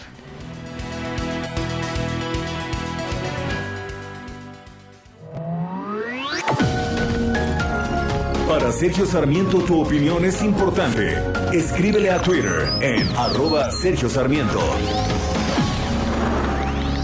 En Soriana, el ahorro es para todos con la oferta de cada día. Hoy miércoles 25, dale lo mejor a tu familia, aprovechando que la carne molida de res especial 80-20 está a 79.90 el kilo, hasta 3 kilos por cliente. Soriana, la de todos los mexicanos. Agosto 25 o hasta agotar existencia. Aplica restricciones. Aplica en Hiper y Super. It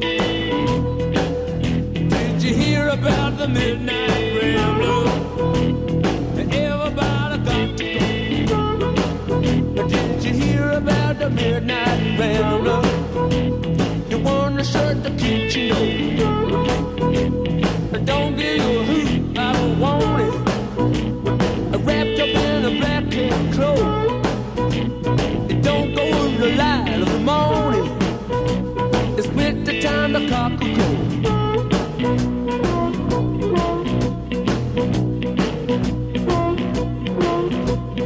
Probadita de la música de los Rolling Stones. Esto se llama Midnight Rambler.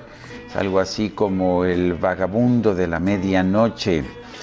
Y bueno, pues esta, esta es una más de las canciones en que se nota claramente ese, ese estilo sólido de tocar la batería que tiene Charlie Watts, que tenía Charlie Watts y que fue tan característico de los Rolling Stones. Y Midnight Rambler, este vagabundo de medianoche, es en realidad Albert de Salvo, quien confesó ser el estrangulador de Boston.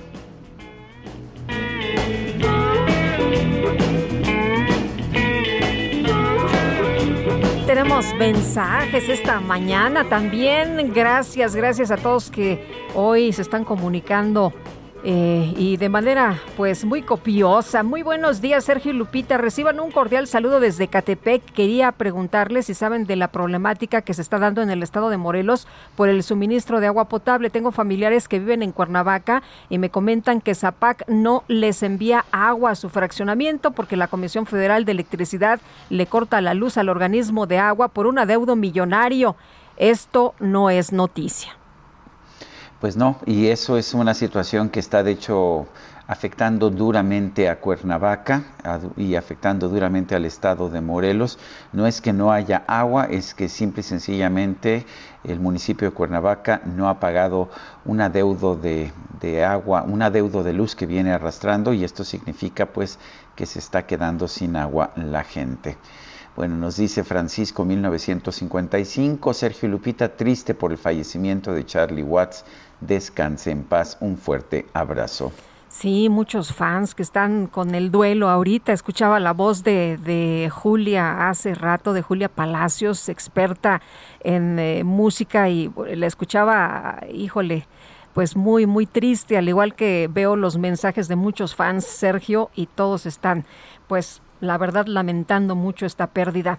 Bueno, y vamos a cambiar de tema. Fíjense que ante el nuevo ciclo escolar 2021-2022 que iniciará en la capital del país de manera presencial, el gobierno de la Ciudad de México presentó los detalles sobre las medidas y protocolos que van a, a observar los niños y vamos a platicar con Eduardo Ander, experto en educación y aprendizaje. ¿Cómo estás, doctor? Muy buenos días. Buenos días, Lupita.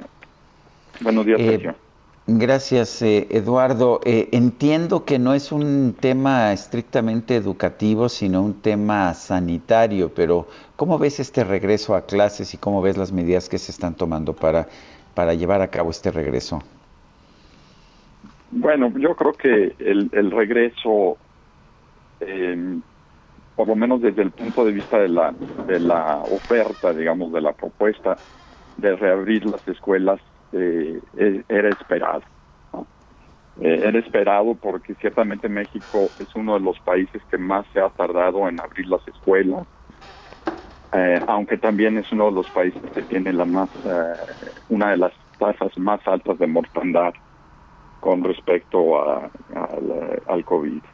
Entonces ha sido una decisión tremendamente difícil porque es un país eh, muy grande, muy diverso, diferente en casi todos los temas y porque tenemos un sistema educativo muy centralizado. Entonces quiere decir que lo que lo que decides para una escuela en general lo decides para otras escuelas. Entonces yo creo que el gobierno finalmente tuvo que ceder digamos, ante esta presión del derecho a la educación y el derecho al aprendizaje.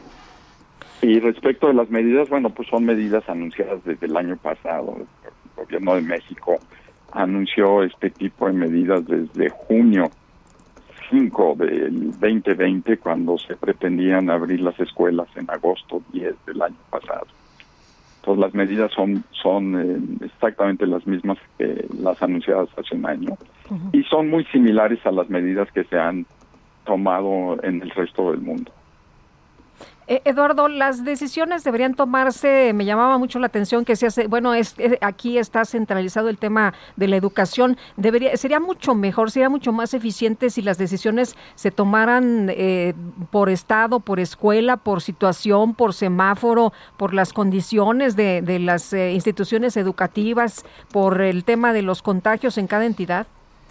Sí, yo creo que sería mucho más eficiente si al menos se tomaran por estado o por localidad, dependiendo de las condiciones de, salud y dependiendo de las condiciones, bueno, digamos, del capital cultural, del capital eh, emocional, del capital digital, tanto de las escuelas como de los hogares. En el caso de México se está dando la opción de que sean los padres de familia los que decidan si mandan a sus hijos a, las escuelas. Y esto coloca a las escuelas en una situación extraordinariamente difícil porque eh, en realidad los pone en un, papel o en un, tema de incertidumbre porque en caso de que de que los papás decidan, digamos, el 20, 30, 40% no mandar a los niños a las escuelas, pues las escuelas todavía tendrán que registrar a los alumnos y ofrecerles algún tipo de educación a distancia o de educación híbrida, además de la presencial para que para aquellos niños a los que los que van a acudir a las escuelas, lo cual hace del tema de, liderazgo de las escuelas extraordinariamente ansioso. Igual para los papás, ¿no? Que no saben si mandar o no mandar a los a los pequeños a las escuelas o no y el tipo de riesgos a los que están, eh, a los que incurren al, enviarlos. Entonces, cuando esta decisión la tomas a nivel nacional, en un país tan diverso en todos los sentidos, pues eh, incrementas mucho el, el, tema de la, de la incertidumbre. Eh, ¿Cuál ha sido la experiencia con, con la sana distancia, con estas clases a distancia? ¿Realmente han aprendido los alumnos o ha sido un desperdicio? Lo que lo que se prevé más bien lo que se estima de acuerdo a, algunas pocas publicaciones con respecto al desempeño de los estudiantes es que ciertamente a nivel promedio o sea en el promedio de la población habrá un rezago eh, muy importante.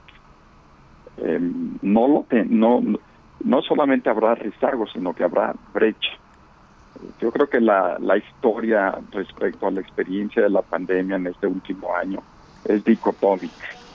Para aquellas escuelas y aquellos hogares con altos capitales emocionales y digitales, eh, los resultados serán bastante buenos. ¿Por qué? Pues porque los niños tienen acceso eh, seguro, importante, de banda ancha a Internet, porque las escuelas eh, tienen también eh, la disposición y los maestros capacitados y entrenados para este tipo de educación a distancia. Pero para la mayoría de la población de México y la mayoría de la población del mundo, sobre todo de países con sistemas eh, eh, elevados de, desigualdad económica, social y educativa, para ellos el, el rezago será muy importante. Entonces, cuando tengamos los primeros resultados de desempeño, tanto de pruebas eh, internas como las de Planea, como de la prueba PISA que se, que se hará este año, sabremos qué tan importante ha sido o será el, rezago. Pero yo espero, como otros analistas del tema esperan, que el, el rezago y la brecha crezcan de manera significativa, Sergio. Muy bien, Eduardo. Gracias por hablar con nosotros, Eduardo Andere. Muchas gracias, Sergio. Muchas gracias, Lupita. En Soriana, el ahorro es para todos con la oferta de cada día. Hoy miércoles 25, dale lo mejor a tu familia, aprovechando que la carne molida de res especial 80-20 está a 79.90 el kilo, hasta 3 kilos por cliente. Soriana, la de todos los mexicanos. Agosto 25 o hasta agotar existencia. Aplica restricciones. Aplica en Hiper y Super.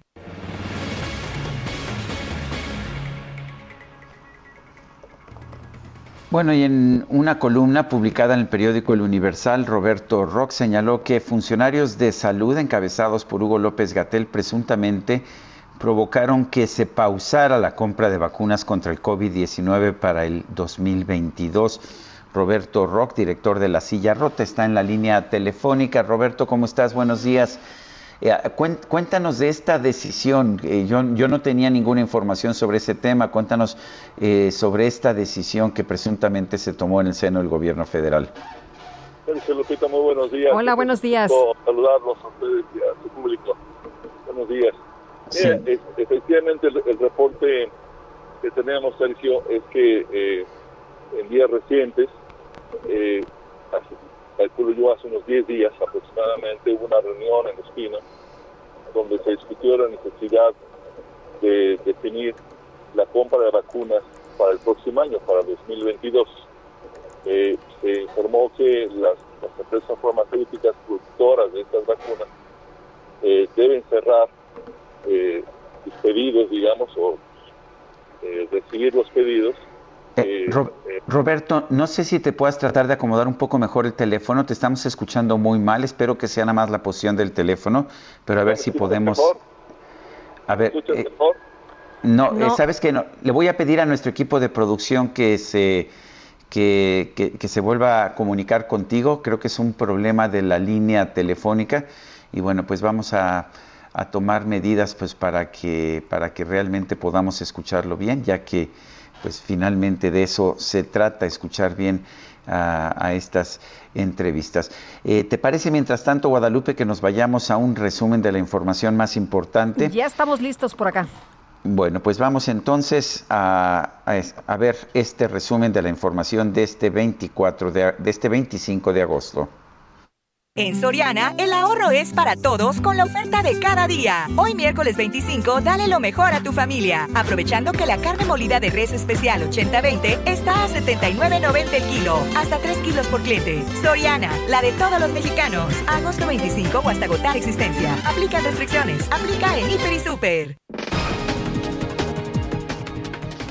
Durante la conferencia de prensa matutina que se está realizando todavía en Jalapa, Veracruz, el presidente López Obrador dijo que se dará toda la ayuda que sea necesaria para los damnificados de la entidad tras el paso del huracán Grace.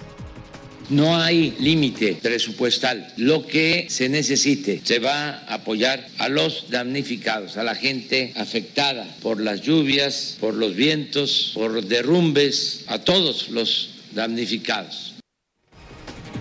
Ricardo Anaya publicó muy tempranito a las 7, calculando por supuesto la mañanera, un nuevo video en el que retó al presidente López Obrador. Dijo que se presentará a declarar el próximo jueves en el reclusorio norte si es ante el mismo juez que se presenten los hermanos del presidente Pío y Martín López Obrador. Yo me presento a declarar, pero que sea el mismo día, a la misma hora, ante el mismo juez que tus dos hermanos, Pío y Martín López Obrador, y que nos den exactamente el mismo trato y que se valoren nuestras pruebas de la misma manera. Y una vez más, por cuarta ocasión consecutiva, si no mal recuerdo, si incluimos el video del domingo, el presidente López Obrador le respondió a Ricardo Anaya. Vamos a escuchar. Pues que ya este, haga lo que considere más conveniente y que asuma su responsabilidad. Y en el caso de mis hermanos, que igual que la autoridad competente actúe. Yo no tengo que ver con la fiscalía. Ya no es el tiempo de antes en que el presidente le ordenaba al procurador lo que tenía que hacer.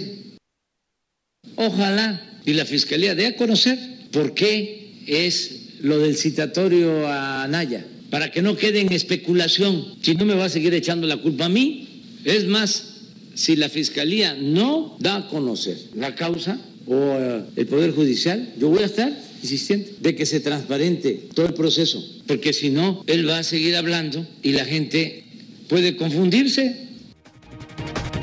Dice el presidente que él no persigue a nadie y que no es mala entraña. La nadadora mexicana Fabiola Ramírez ganó la primera medalla para la delegación de nuestro país en los Paralímpicos que se realizan en la capital del Japón. Se trata de un bronce en la prueba de los 100 metros dorso clasificación 2.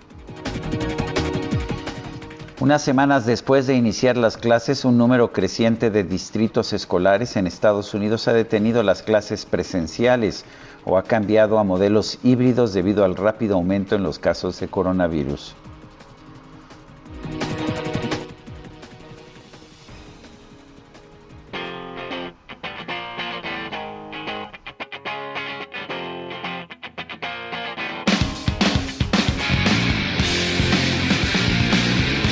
portada de aquel álbum de Nirvana titulado Nevermind, aquella en donde pues se ve un bebé nadando desnudo en una alberca persiguiendo un billete de un dólar, pues ahora, 30 años después de la publicación de este álbum, el protagonista de la imagen, Spencer Elden, ha decidido demandar a la banda estadounidense por considerar que constituye un delito de pornografía infantil.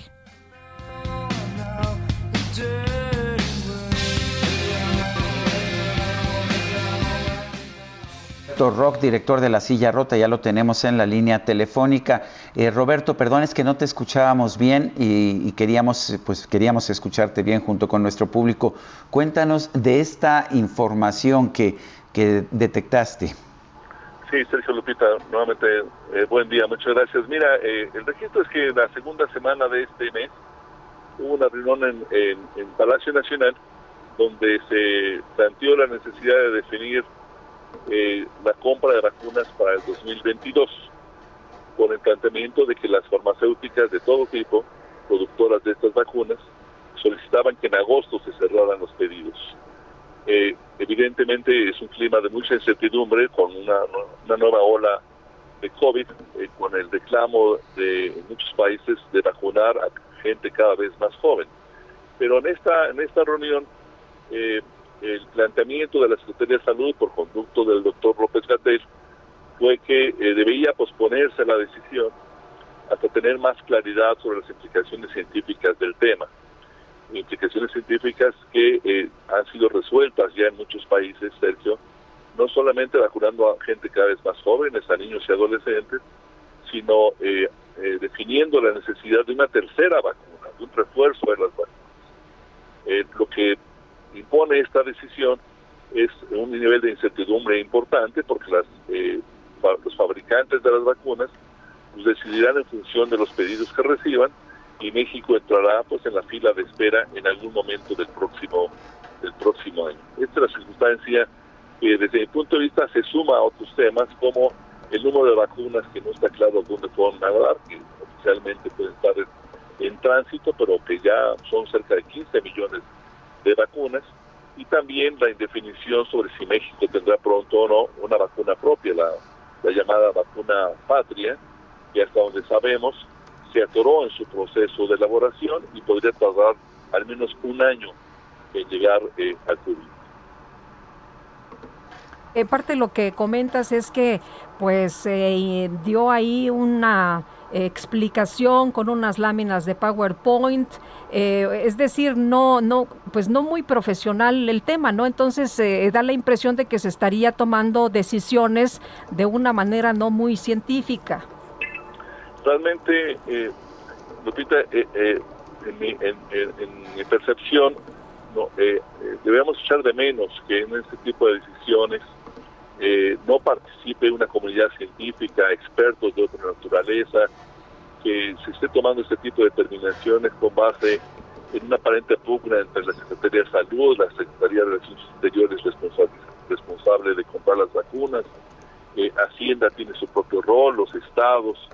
Es un, es un panorama muy complejo desde mi punto de vista, con mucha carga política e ideológica y, poca, poco énfasis eh, científico de salud, cuando digamos la, la, vida de cientos de miles de personas en nuestro país está en predicamento. Bueno, ¿significa esto entonces que no tendremos vacunas para el 2022 o, ya se reanudó el proceso de adquisición? Eh, hasta donde tenemos eh, noticias, Sergio, eso está suspendido. Eh, los laboratorios cerrarán los, pedidos respectivos y si México define en algún momento del resto del año, a principios del otro, que va a comprar cargamentos adicionales de vacunas, tendrá que enfrentar el riesgo de que los laboratorios les digan que no tienen suficiente disponibilidad, porque tienen que atender las peticiones realizadas en agosto. Roberto Rock, director de La Silla Rota, como siempre, gracias por esta conversación. Gracias a ustedes, Sergio Lupita. Buen día. Muy buenos días. Preocupante, ¿no? Preocupante, efectivamente, por supuesto que preocupante. Y rápidamente, eh, dos de los integrantes de los Rolling Stones, Mick Jagger y Keith Richards, han rendido un homenaje a su compañero fallecido Charlie Watts. Eh, y bueno, pues este es un homenaje importante, lo están haciendo en Twitter e Instagram. Vamos a una pausa y regresamos. Thank you.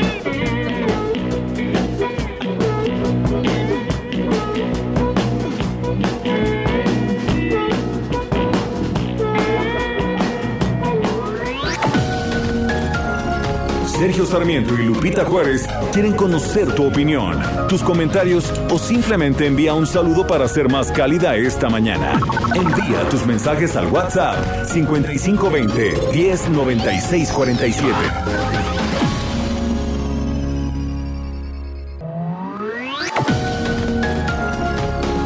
Continuamos con Sergio Sarmiento y Lupita Juárez por El Heraldo Radio. Seguro que todos tenemos un proyecto que por una u otra cosa hemos dejado pendiente, a veces por el tiempo, por los niños, porque luego. Pero si ya te decidiste a dar el primer paso y quieres hacerlo realidad, cuentas con un crédito personal Citibanamex. Desde el principio está genial, porque no te cobran comisión por apertura y además tú escoges el plazo que más te convenga y pagas en mensualidades fijas. ¿Qué esperas? Cumple esa meta con un crédito personal Citibanamex. Pídelo hoy en cualquier sucursal. Consulta requisitos y CAT en Citibanamex mix.com.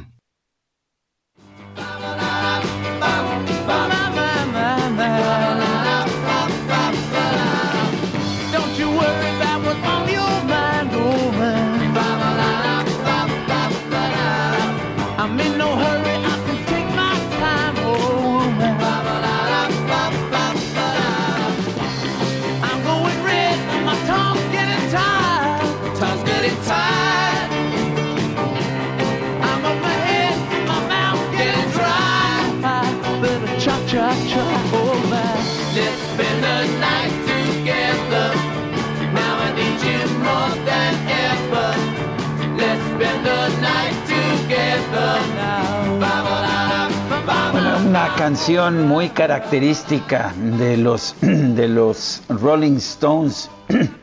Esta canción se dio a conocer en 1967, generó mucha controversia por su, pues por su carácter sexual. Let's spend the night together. Vamos a pasar la noche juntos. Es lo que cantaban los Rolling Stones con la batería de Charlie Watts.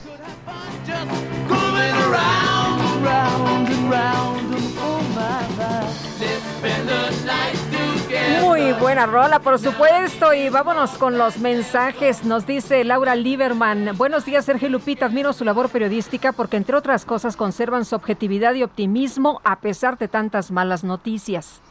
Nos dice Juan Salgado, nos podrían apoyar ya desde el mes de abril. No nos han depositado beca de prepa en línea CEP. La beca se llama Elisa Acuña. Hay demasiados alumnos de esta modalidad que están esperando su beca y no nos han dado respuesta hasta este mes de agosto. Eh, ahí está esta llamada que nos hace Juan Salgado. Eh, buenos días, Lupita y Sergio. En uno de los mensajes de jactancia de Andrés Manuel, eh, que pasaron hace rato, dice que la oficina de la presidencia ahorró millones de pesos, pero la cantidad que nombra es mucho menor a lo que va a costar su pregunta de espejito, espejito del año próximo. ¿Será por todos los recursos que se desviarán de las dependencias para solventar el resultado? Son las nueve de la mañana con tres minutos. Tenemos ya en la línea telefónica a nuestro analista político Agustín Basabe. Agustín, ¿cómo estás? Buenos días. ¿Qué nos tienes esta mañana? Buen día, Sergio. Buen día, Lupita. Hola. Eh, pues eh, el tema de la judicialización de la política y la politización de la justicia, que con el caso de Ricardo Anaya eh, está, digamos que sobre la mesa de discusión. ¿Por qué? Bueno, primero porque el tema de la independencia o la autonomía, mejor dicho, de la Fiscalía General de la República es, es clave ¿Es realmente autónoma la Fiscalía y hasta qué punto lo es? Yo creo que tiene un margen de maniobra, eh, pero que el poder del presidente de la República es tan grande y más de este presidente, porque este presidente combina el poder institucional de todos sus predecesores más su poder personal como, como líder de masas, como eh, una persona con una gran popularidad y arrastre entre la gente su peso es realmente enorme y a mí me parece que sería una ingenuidad decir que no influye sobre la fiscalía.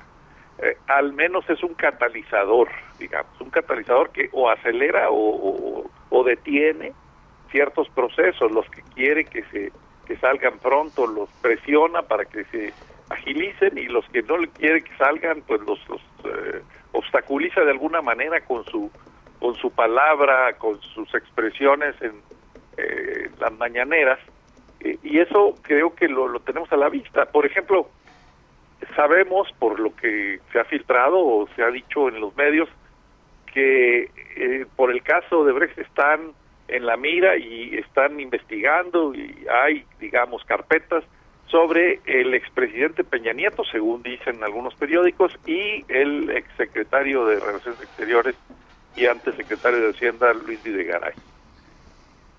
Pero al mismo tiempo también está el caso de Anaya y pareciera que al presidente le interesa mucho que salga el caso de Anaya, que se agilice, que, eh, en fin, que le manden su citatorio y eventualmente una orden de aprehensión y que le interesa que no se agilice y que se detenga el caso de Peña Nieto y de Videgaray. Esa es la impresión que, que dejan eh, los, las palabras del presidente y los hechos de la fiscalía. Eh, y eso pues es simplemente eh, judicializar la política y politizar la justicia. Em, porque, a ver, que haya recursos legales, que se actúe legalmente contra los políticos corruptos, pues qué bueno, eso, eso lo deberíamos hacer todos siempre. Pero que se actúe selectivamente yendo con todo contra uno que te cae mal, que te, que te es eh, incómodo, que es tu adversario, que no lo quieres, y que otro, porque con el cual tienes un algún tipo de pacto, no, no lo toques o lo trates de salvar, pues eso es lo que está mal. Eso es, ese es para eso se usan esos términos que, que menciono.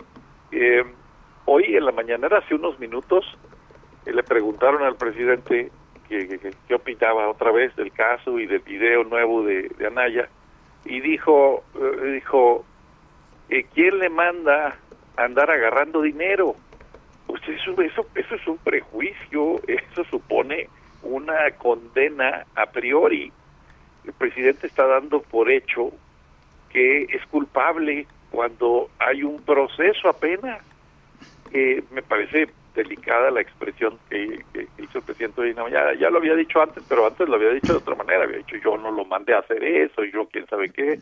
Eh, hoy dijo, y yo lo escuché en vivo, dijo, ¿quién le manda a andar agarrando dinero?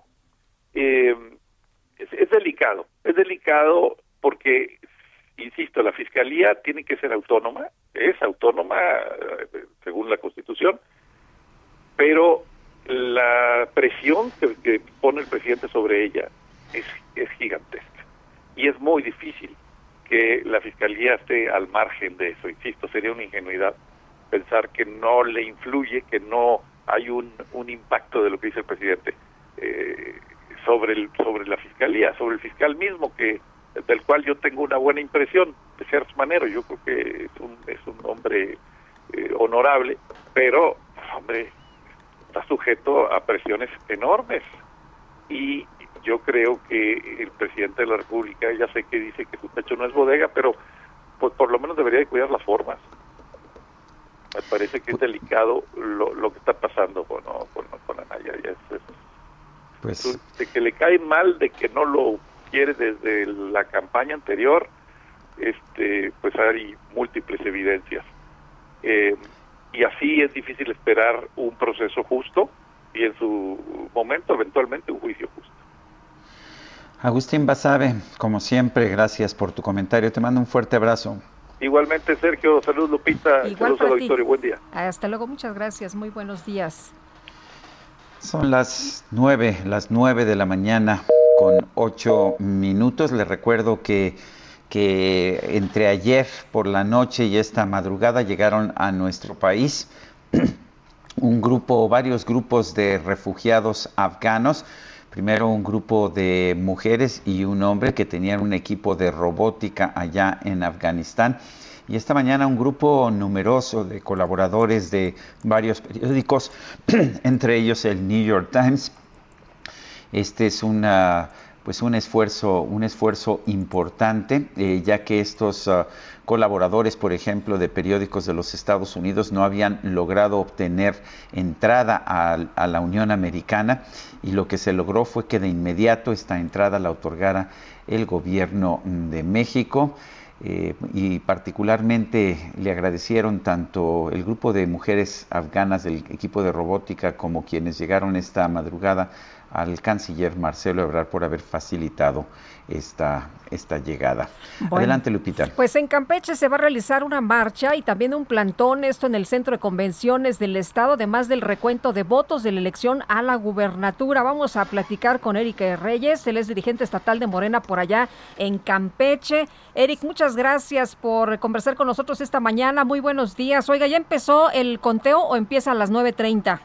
Muy buenos días pues se supone que nos dieron hora a las 9 de la mañana, ya ingresaron nuestros representantes al centro de convenciones, eh, nos comentan que hay un poquito de desorganización, pero ya están adentro a punto de iniciar. El, ah, dice que hay un poco de desorganización entonces por lo que estamos viendo, pero ¿tiene usted confianza en este proceso de recuento? Pues mira, Sergio, desde hace dos días eh, cuidamos los consejos distritales para evitar que fueran violados los sellos y los espacios en donde están, donde estaban las urnas. Nos venimos en convoy. Eh, aquí en Campeche son 21 distritos, eh, no pasó nada y nos montamos en un plantón aquí afuera del centro de convenciones para evitar que hubiera movimientos extraños. La verdad, la resolución de los magistrados del tribunal eh, electoral federal, pues no, lo hizo mal, eh, fue una resolución ilegal, ya se había definido aquí en Campeche a través del Instituto Electoral y del Tribunal del Estado una resolución que no encontró ninguna irregularidad y bueno, pues ellos deciden con una diferencia de 1.7% de diferencia que no había certeza en la elección eh, a pesar de que no se había encontrado nada, insisto, por la presidenta del Instituto Electoral, por el presidente del tribunal, pero allá arriba decidieron que sí, y que para mayor certeza se tenía que contar todos los votos. Eh, aclarar que el 71% de los votos ya fueron contados, solamente restaba el 29%, y bueno, pues por eso precisamente estamos aquí a la expectativa. ¿Ustedes están seguros que habrá ratificación de este triunfo? Eh, por cuarta ocasión. La primera fue el 6 de junio, el día de la votación. La segunda, la constancia que da el Instituto Electoral de mayoría de votos. La tercera, por el tribunal, con la constancia de gobernador electa. Y esta va a ser la cuarta. Y es más, vamos a tener hasta más votos, vas a ver en este recuento. Eh, Sí, adelante, Lupita. Rapidísimo, Eric, nada más preguntar eh, sobre el, conteo. ¿Esto es de manera ininterrumpida y eh, con vigilancia, con eh, representantes de los partidos, con cámaras y con todo, ¿verdad? ¿Todo transparente? Todo transparente, desde que inicia no se descansa. Se prevé que pueda acabar esto por ahí del jueves, amaneciendo el jueves. Pero si ahí comienza a haber algo, pues nos vamos, puede ser hasta el viernes o hasta el sábado y la Guardia Nacional está aquí presente, Policía Estatal y los representantes de los partidos. Eric Reyes, dirigente estatal de Morena en Campeche, gracias por tomar nuestra llamada y estaremos al pendiente del resultado. Mil gracias, saludos. Saludos, muy buenos días. Bueno, y Afganistán podría convertirse en un foco de terrorismo tras la retirada de las tropas de la OTAN. Esto lo ha advertido la canciller federal de Alemania, Angela Merkel. No debemos cerrar los ojos ante la amenaza de que tras la retirada de las tropas de los aliados, Afganistán pueda volver a convertirse en un foco de amenaza terrorista internacional. Debemos evitarlo, así lo ha dicho Merkel al pronunciar un discurso. Justamente la canciller destacó la necesidad de preservar la mayor parte de los cambios que se produjeron en Afganistán durante los últimos 20 años. Dijo que el diálogo con los talibanes debe continuar e indicó que estos contactos se acordarán con los socios internacionales. Son las 9 con 14 minutos. La Fiscalía General de la República imputará al exdirector de Pemex, Carlos Treviño, el haber supuestamente recibido un soborno de 4 millones de pesos de Emilio Lozoya. Vamos con Diana Martínez que nos tiene la información. Así es, Sergio Lupita, muy buenos días. Un juez de control citó a Carlos Treviño, exdirector de Pemex, ya que la Fiscalía General de la República busca imputarle los delitos de lavado de dinero, asociación delictuosa y cohecho. Fuentes judiciales confirmaron que el exfuncionario debe comparecer ante un juzgador del Centro de Justicia Penal Federal de Almoloya de Juárez en el Estado de México este miércoles a las 14.30 horas. Treviño es señalado por presuntamente recibir soborno para que se aprobaran reformas estructurales. Al declarar ante la Fiscalía General de la República, Norberto Gallardo, jefe de escoltas de Emilio Lozoya, señaló que entregó cuatro millones de pesos a Treviño, esto en Tecamachalco. Treviño fue mencionado en la denuncia que presentó Lozoya el 11 de agosto de 2020. Según Lozoya, el exfuncionario operó los contratos y sobornos a las empresas Braskem, filial de Odebrecht. Luego de que se dio a conocer el documento en 2020, Treviño negó eh, a través de su cuenta de Twitter las acusaciones realizadas por Lozoya, eh, incluso criticó que éste busque el criterio de oportunidad.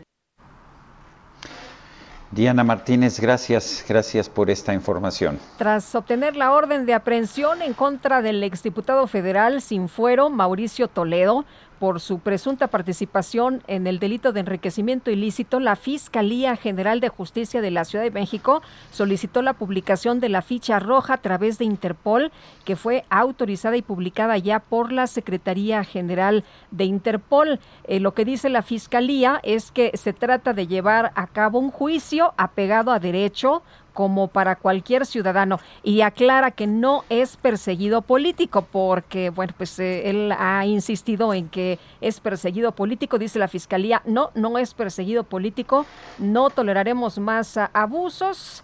Eh, de quienes pretenden esconderse al amparo de la política para cometer delitos al margen de la ley. Y bueno, por lo pronto, pues ahí está la publicación de la ficha roja para Mauricio Toledo, que está en Chile, por cierto.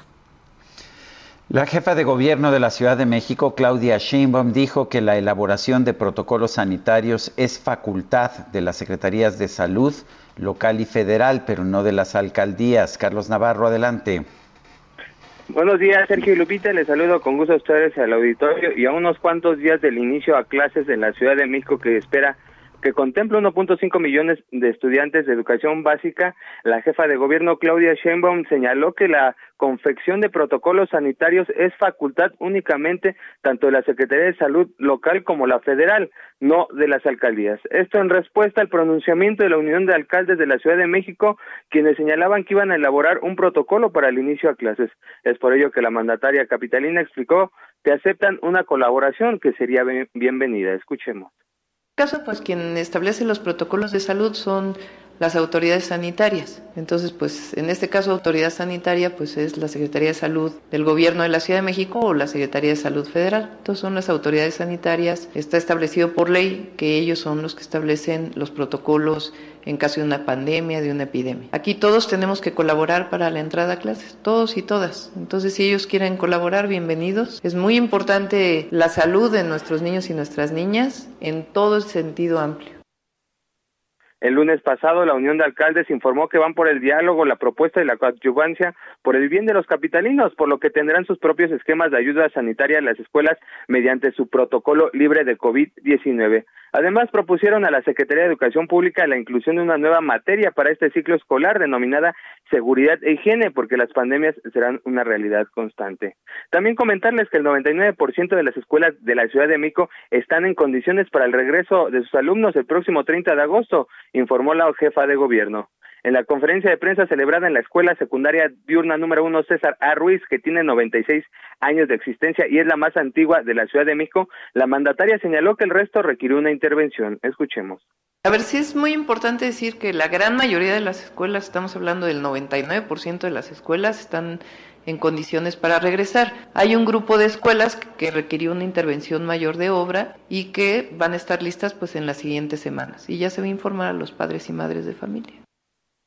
Se tiene contemplado que solo 44 de las más de 2.700 planteles de educación básica de la capital eh, no estén en condiciones de regresar. Ya están haciéndole obras por lo que sería en unas semanas o incluso antes de diciembre que estén listas estas 44 escuelas que están afectadas. Sergio Lupita, la información que les tengo. Bueno, pues Carlos Navarro, gracias por el reporte. Hasta luego, buenos días. Buenos días. Y la Secretaría de Educación, la titular Delfina Gómez, ha estimado que entre el 90 y el 95% de las escuelas de educación básica van a regresar a clases. La secretaria Gómez dijo que pues quisieran al 100% de la apertura, sin embargo, están partiendo de lo que más eh, podamos apoyar. Estamos hablando de un 90-95%. Por cierto que dijo a través del programa en la escuela es nuestra, se apoyará a planteles que están afectados por la pandemia y también como en Veracruz por el paso del huracán. Grace dijo que de las 10.000 escuelas que fueron vandalizadas durante la pandemia con ayuda de los gobiernos estatales y los padres de familia, pues ya han intervenido en 50% de ellas y bueno, pues ya prácticamente todo listo para el regreso el próximo lunes de manera presencial a las escuelas. La, un grupo de organizaciones vecinales en la Ciudad de México pidieron un manual único que dé orden a los restauranteros en los espacios públicos. Cintia Stettin, adelante. ¿Qué tal? Muy buenos días, Sergio y Lupita. Buenos días al auditorio. Pues la Asociación Vecinal La Voz de Polanco se reunió con 38 empresarios restauranteros quienes laboran en diversas alcaldías para iniciar una mesa de diálogo que permita mejorar la convivencia entre ambos. Lo anterior, pues con el propósito de dar fin al conflicto entre vecinos y restauranteros por el uso del espacio público. Por ello, la presidenta de la asociación, Maitela Rivas, eh, propuso crear un manual único que ordene y elimine las contradicciones del programa Ciudad al Aire Libre. Eh, hay que recordarle al auditorio pues que este programa da la oportunidad de establecimientos mercantiles cuyo eh, giro sea la venta de alimentos preparados de colocar pues enseres en la vía pública y con ello eh, pues mantener las eh, medidas sanitarias para evitar la propagación del COVID-19. Maite de las Rivas pidió a los empresarios no violar las normas y frenar abusos en la colocación de estos enseres y música en vía pública, pues dijo que las calles de la capital se están convirtiendo en cantinas al aire al aire libre con lo que lleva pues ello el riesgo en materia de seguridad y en materia de salud. Eh, también apuntó que las zonas más afectadas por este tipo de abusos por parte de este sector son Polanco, Coyoacán, Condesa y eh, Coyoacán. Eh, comentarte que eh, estos vecinos ya tuvieron la oportunidad de reunirse ayer con el secretario de Desarrollo Económico, Fadala Acabani, y se espera que hoy emitan pues un pronunciamiento sobre esta reunión. Al momento es la información que tenemos, Sergio Lupita.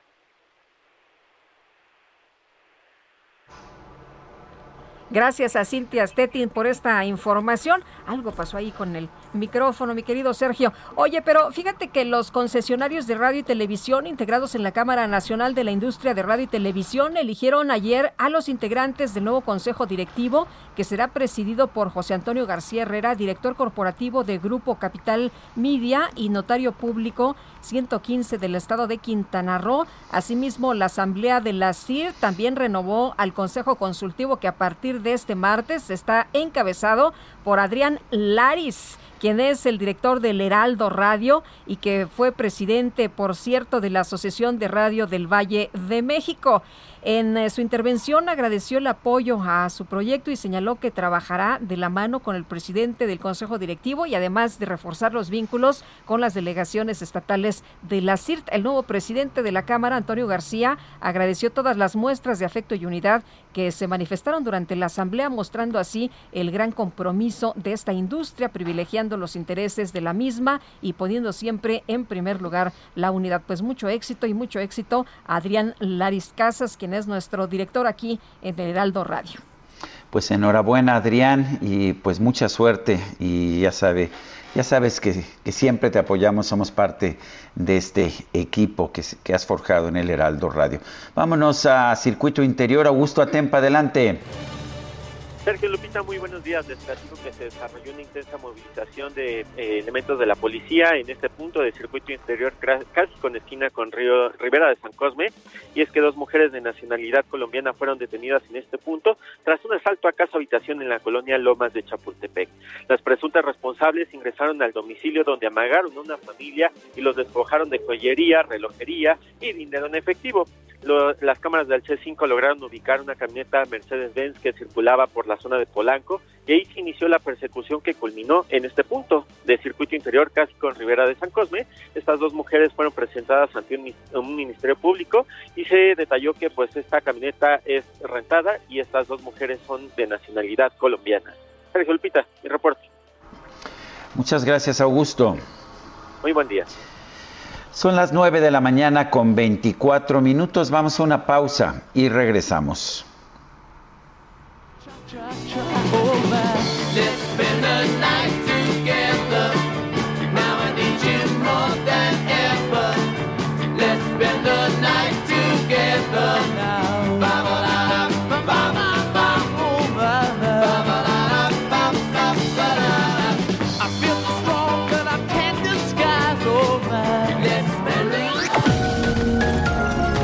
Sergio Sarmiento y Lupita Juárez quieren conocer tu opinión, tus comentarios o simplemente envía un saludo para ser más cálida esta mañana.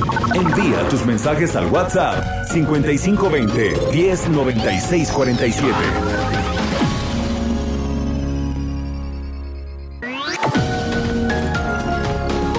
Continuamos con Sergio Sarmiento y Lupita Juárez por El Heraldo Radio. En Soriana, el ahorro es para todos con la oferta de cada día. Hoy miércoles 25, dale lo mejor a tu familia, aprovechando que la carne molida de res especial 80-20 está a 79.90 el kilo, hasta 3 kilos por cliente. Soriana, la de todos los mexicanos. Agosto 25 o hasta agotar existencia. Aplica restricciones. Aplica en Hiper y Super. Yeah, you got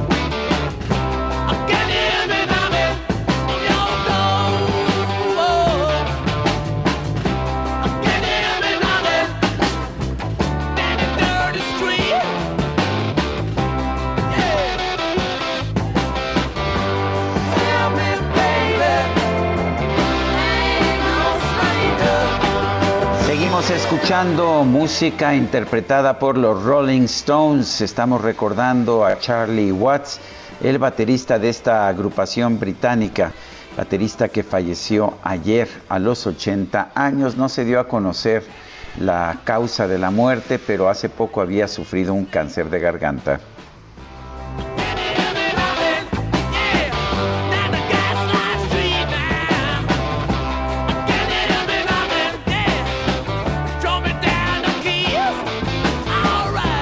Adelante Lupita con los mensajes de nuestro público. Vámonos a leerlos y dice una persona al auditorio, hola, buen día, tengo una duda, esos refugiados, ¿dónde van a vivir y dónde van a trabajar? Doy, eh, soy la señora Graciela eh, García, gracias. Yo escucho su programa Diario Sin Falta, pues nos alegra mucho saber que nos escucha todos los días, doña Graciela. Esta mañana la Secretaría está de Relaciones Exteriores está explicando precisamente qué es lo que se va a hacer, qué va a ocurrir con estas personas refugiadas, dónde van a vivir y le tendremos, por supuesto, todos los detalles. Dice otra persona, eh, yo creo que este señor de Palacio ya no razona. ¿Cómo es posible que se detenga la compra de vacunas? Cuando falta tanta gente y ahora los niños sin vacuna. Creo que este señor quiere acabar con el país, dejando muertes por todos lados y yo creo que mentalmente ya no está apto para nada menos para gobernar. Es una tristeza para nuestro país. Creo que ya debería recluirse en sus aposentos. Soy la señora Cuesta. Son las 9.33.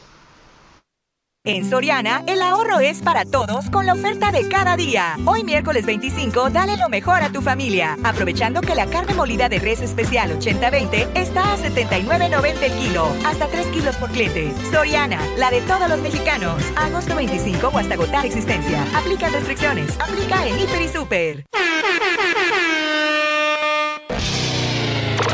La micro deportiva. Sabes que ya llevo un rato mirándote.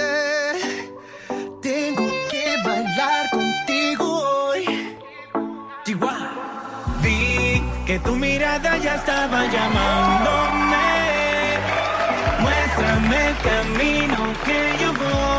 Y ya está lista la micro deportiva con Julio Romero. Ya estábamos todos por acá bailando. Mi querido Julio, ¿qué tal? Buenos días. ¿Cómo están? Sergio Lupita, amigos del auditorio, muy buenos días. Qué placer saludarles. Estamos arrancando este miércoles y sí, efectivamente, aventando lámina, lámina informativa.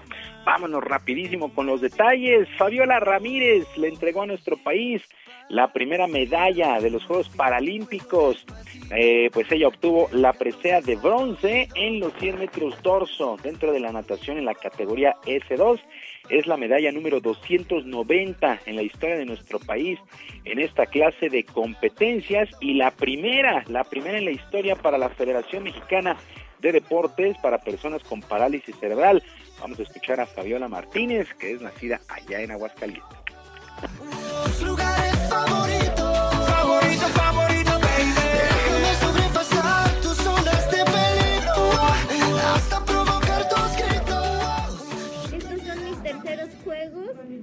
primer medalla paralímpica, un sueño que había estado buscando por mucho tiempo y que hoy se concreta.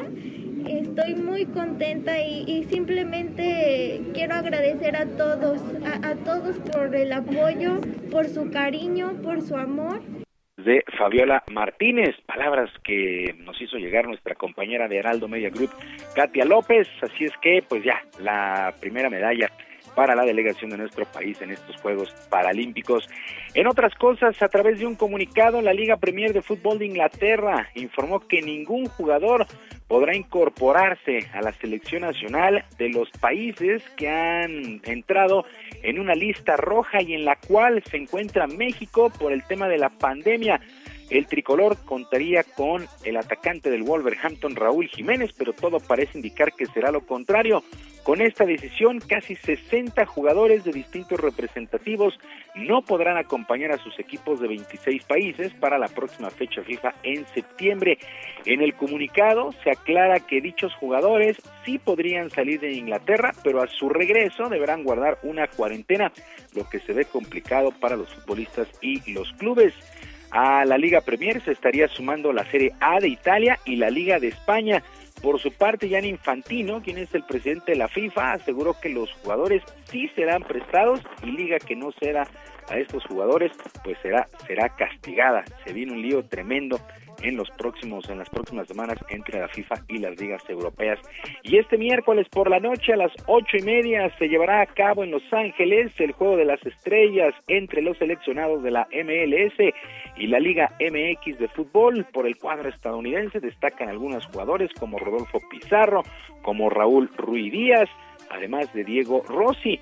Por la Liga MX, Rogelio Funes Mori, Alexis Vega y César Montes de los Rayados de Monterrey, quien a pesar de la carga de trabajo espera un buen juego.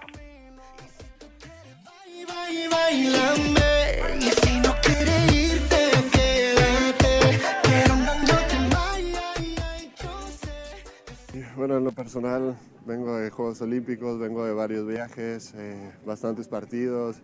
Llegué a Monterrey y, directo a jugar, ¿no? Prácticamente a concentrar y jugar y, sigo jugando, ¿no? Yo en 30 días, 10 partidos, un partido cada 3 días. Eh, pero bueno, somos profesionales y esta es una experiencia diferente que, tendremos que disfrutarla todos, eh, compartiendo con los mejores y, no, no es una carga más, sino es una, una experiencia más que queda que queda en uno, que queda disfrutarla para, para pasarla de lo mejor. ¿no? ¿Qué pasa de mí? Ocho y media de la noche, este interesante experimento entre la Liga de Estados Unidos y la MX. En otras cosas, la mexicana Renata Zarazúa quedó eliminada en la primera ronda del torneo de clasificación rumbo a lo que será el abierto de tenis de los Estados Unidos, el cuarto y último Grand Slam de la temporada. Sarasúa perdió con parciales de 7-5 y 7-6 ante la griega de Spina Papamichail. Pues de 100 lugares abajo está esta jugadora griega, no supo aprovechar Renata Sarasúa desde que ganó el Premio Nacional del Deporte en 2020. Desgraciadamente Renata ha caído en una mala racha de resultados. Eh, los mariachis, los mariachis de Guadalajara derrotaron 10 carreras por 3 a los rieleros de Aguascalientes y se clasificaron a la final de la zona norte en los playoffs en el béisbol de la Liga Mexicana. Pues ahora estarán enfrentando a los toros de Tijuana mientras que en la zona sur los Diablos Rojos estarán enfrentando a los Leones de Yucatán, ambas series a partir del viernes. Por lo pronto, Miguel Ojeda, manager de Diablos, da todo el crédito a su staff de picheo y espera que se mantenga a la altura para pelear por el gallardete de la zona sur.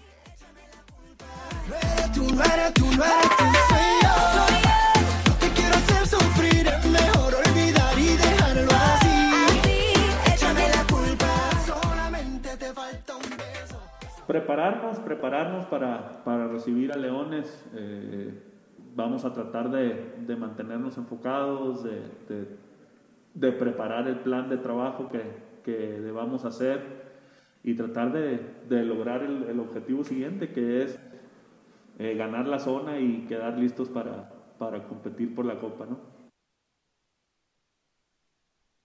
Las palabras de Miguel Ojeda, manager de los Diablos Rojos, la serie contra Yucatán a partir del viernes, viernes y sábado a las 7 de la noche en el estadio Alfredo Harp. Y luego del receso, el piloto mexicano Sergio Pérez regresó a los trabajos con la escudería Red Bull para alistar la segunda mitad de la temporada en la Fórmula 1 de automovilismo. El tapatío aseguró que está hambriento luego del abandono que sufrió en la última carrera ya en Hungría, agregando que cada vez está más cómodo con el auto y confía en cerrar fuerte para quedar en un buen lugar que le ayude en primera instancia a mantenerse con este equipo. Hay que recordar que su contrato es solamente por un año, pues mucha suerte para Sergio Pérez en la segunda mitad de la campaña en la Fórmula 1. Sergio Lupita, amigos del auditorio, la información deportiva este miércoles. Les recuerdo nuestras vías de comunicación en Twitter. Estoy en arroba jromerohb, en arroba jromerohb, además de nuestro canal de YouTube, Barrio Deportivo, Barrio Deportivo en YouTube, de lunes a viernes a las 5 de la tarde, con mucha diversión y por supuesto la mejor información. Yo les deseo un extraordinario día y como siempre les mando un abrazo a la distancia. Gracias Julio, igualmente, buenos días. Buen día para todos.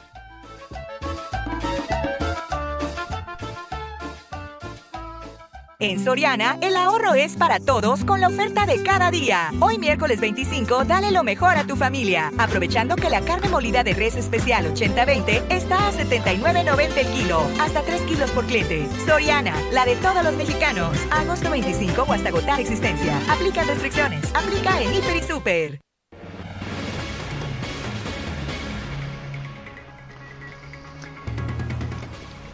El Festival Cinema Planeta va a tener su edición número 13 en modalidad híbrida, esto del 27 al 5 de septiembre, del 27 de agosto al 5 de septiembre.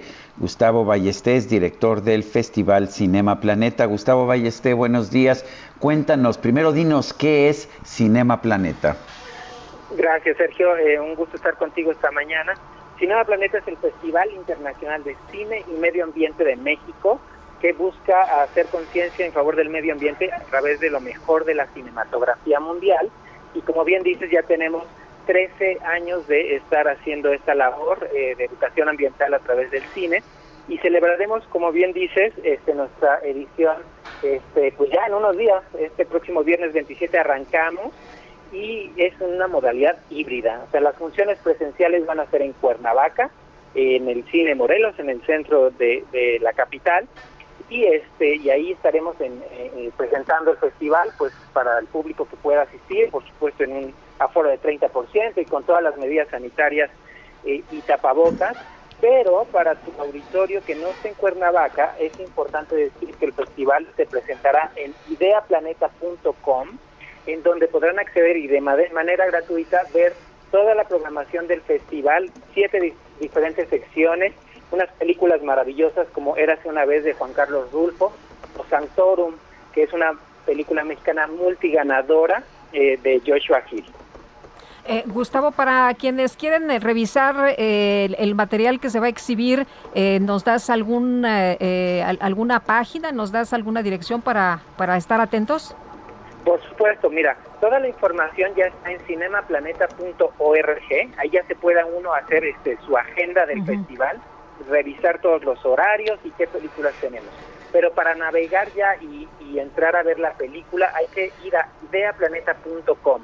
En este espacio ustedes podrán este, inscribirse y ya después, a partir del 27 de agosto, pues visitar y, ver las películas que tenemos preparadas en este banquete cinematográfico que celebra al medio ambiente este y bueno, pues es gratuita además. Bueno, pues Gustavo Ballesté, gracias por invitarnos a ver, eh, a presenciar en esta modalidad híbrida este Festival Cinema Planeta. Muchísimas gracias y pues Visit Morelos, vengan para acá. Muy bien, así lo haremos, gracias. Son las 9 de la mañana con 44 minutos, vamos a un resumen de la información más importante. Esta mañana el presidente López Obrador aseguró que el Fondo de Desastres Naturales, el Fonden, era un barril sin fondo y que los funcionarios utilizaban este barril para robarse el dinero destinado a los damnificados. Bueno, eso del Fonden era un barril sin fondo, era eh, de esas partidas que se manejaban de manera discrecional, que servían para que se robaran el dinero los funcionarios. Y López Obrador confirmó que todos los maestros ya están vacunados con la dosis única de Cancino y abrió la posibilidad de aplicar una segunda dosis solo si la Organización Mundial de la Salud lo indica. Este sí, con Cancino, que es una zona, una sola dosis y hasta ahora los médicos, este, los especialistas hablan que es suficiente. Si eh, la Organización Mundial de la Salud sostiene de que es necesario reforzar, lo haríamos, pero hasta ahora no eh, lo recomiendan los médicos. Ante el incremento acelerado de casos de COVID-19, la Unión de Comunidades Indígenas de la zona norte del Istmo en Oaxaca pidió la intervención del gobierno federal para que se atiendan las necesidades médicas de pacientes contagiados con el virus en la región. Y la canciller alemana Angela Merkel afirmó que la comunidad internacional debe continuar con el diálogo con los talibanes con el propósito de preservar los logros conseguidos en Afganistán durante los últimos años.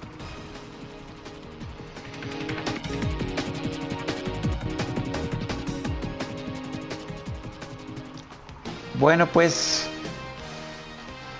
¿Qué te puedo decir, Lupita? Siempre no, siempre oh, no. ¿Cómo? A ver, cuéntamelo todo. A ver, te lo cuento todo. OnlyFans, la plataforma de suscripción en línea conocida por sus contenidos para adultos, informó este miércoles que va a suspender su nueva política que pretendía prohibir a los usuarios el publicar cualquier material que contenga una conducta sexualmente explícita. La plataforma que se fundó en 2016 y que ha experimentado un auge de popularidad durante la pandemia tiene hasta ahora 130 millones de usuarios y pues creo que se dieron cuenta que si el OnlyFans no es sexy, se queda sin fans.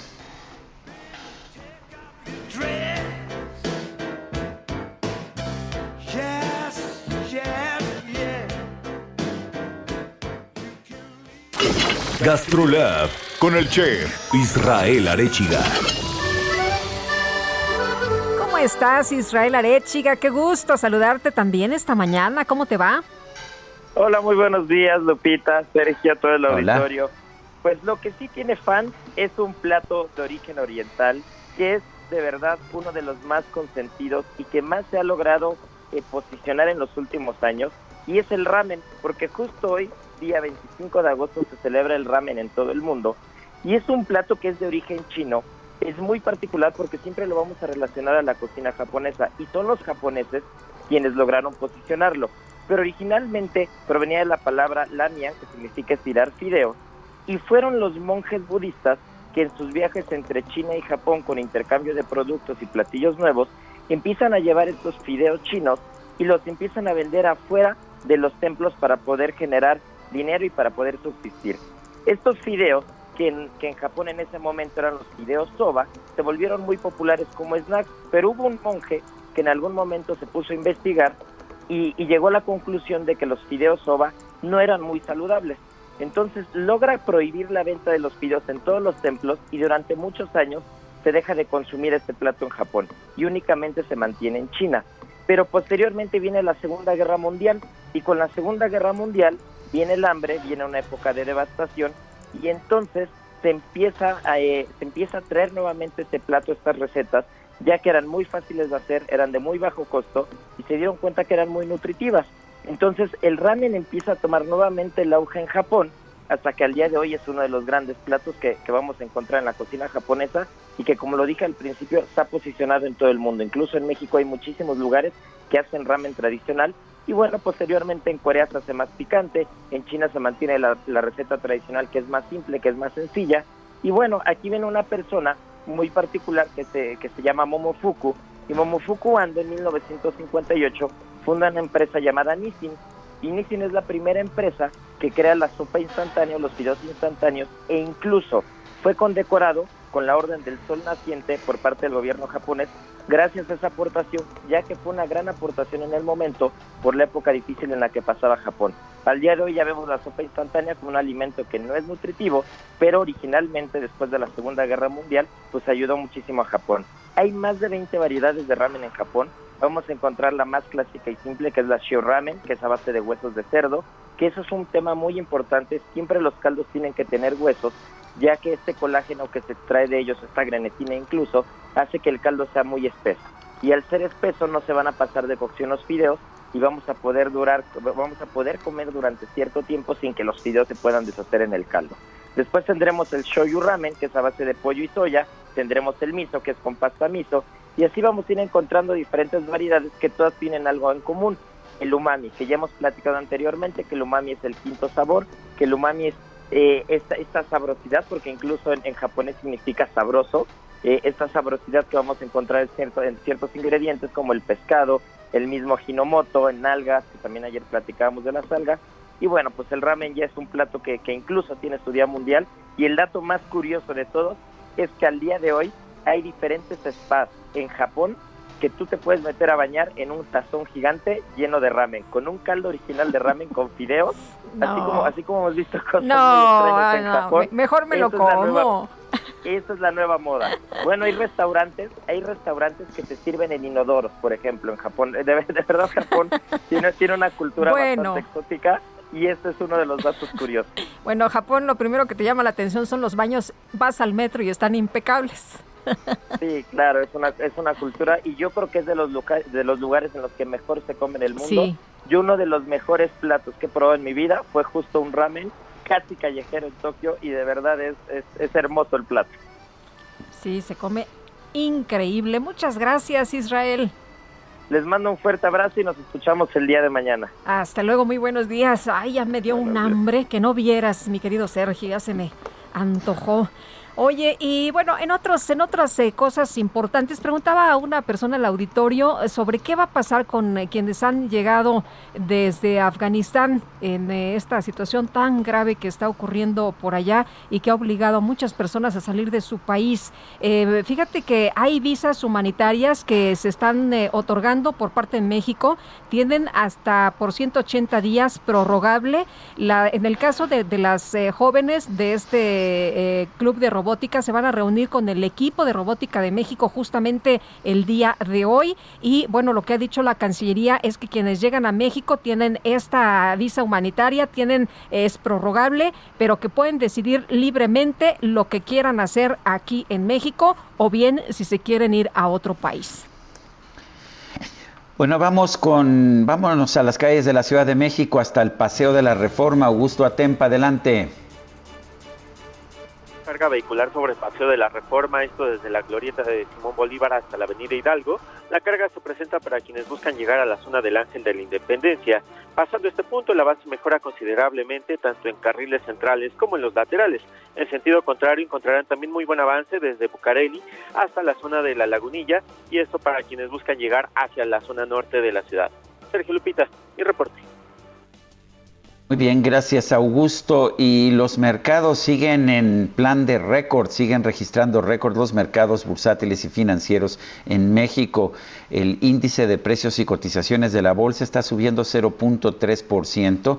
La bolsa ya se encuentra en 52.124.87 unidades. Suben también esta mañana el Dow Jones está subiendo 0.2%, el Standard Poor's 0.1%, el Nasdaq muy poquito, pero sube también 0.01%.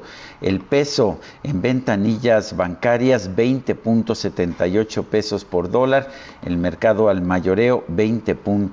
con 33, 20 con 33. Se nos acabó el tiempo, Guadalupe. Pues vámonos entonces, que la pasen todos muy bien, que sea un día de buenas noticias y nos escuchamos mañana a las 7 en punto. Hasta entonces, gracias de todo corazón.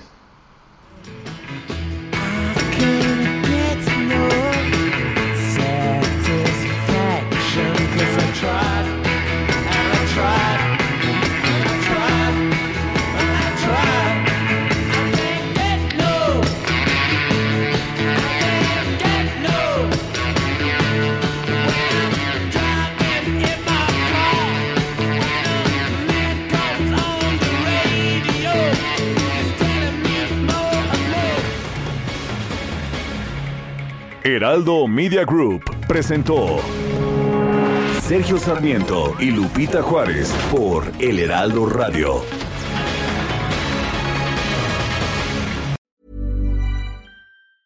Hi, I'm Daniel, founder of Pretty Litter. Did you know cats tend to hide symptoms of sickness and pain? I learned this the hard way after losing my cat, Gingy. So I created Pretty Litter, a health monitoring litter that helps detect early signs of illness by changing colors, saving you money and potentially your cat's life. Pretty Litter is veterinarian developed, and it's the easiest way to keep tabs on your fur baby's health right at home. Go to prettylitter.com and use code ACAST for 20% off your first order and a free cat toy. Terms and conditions apply. See site for details.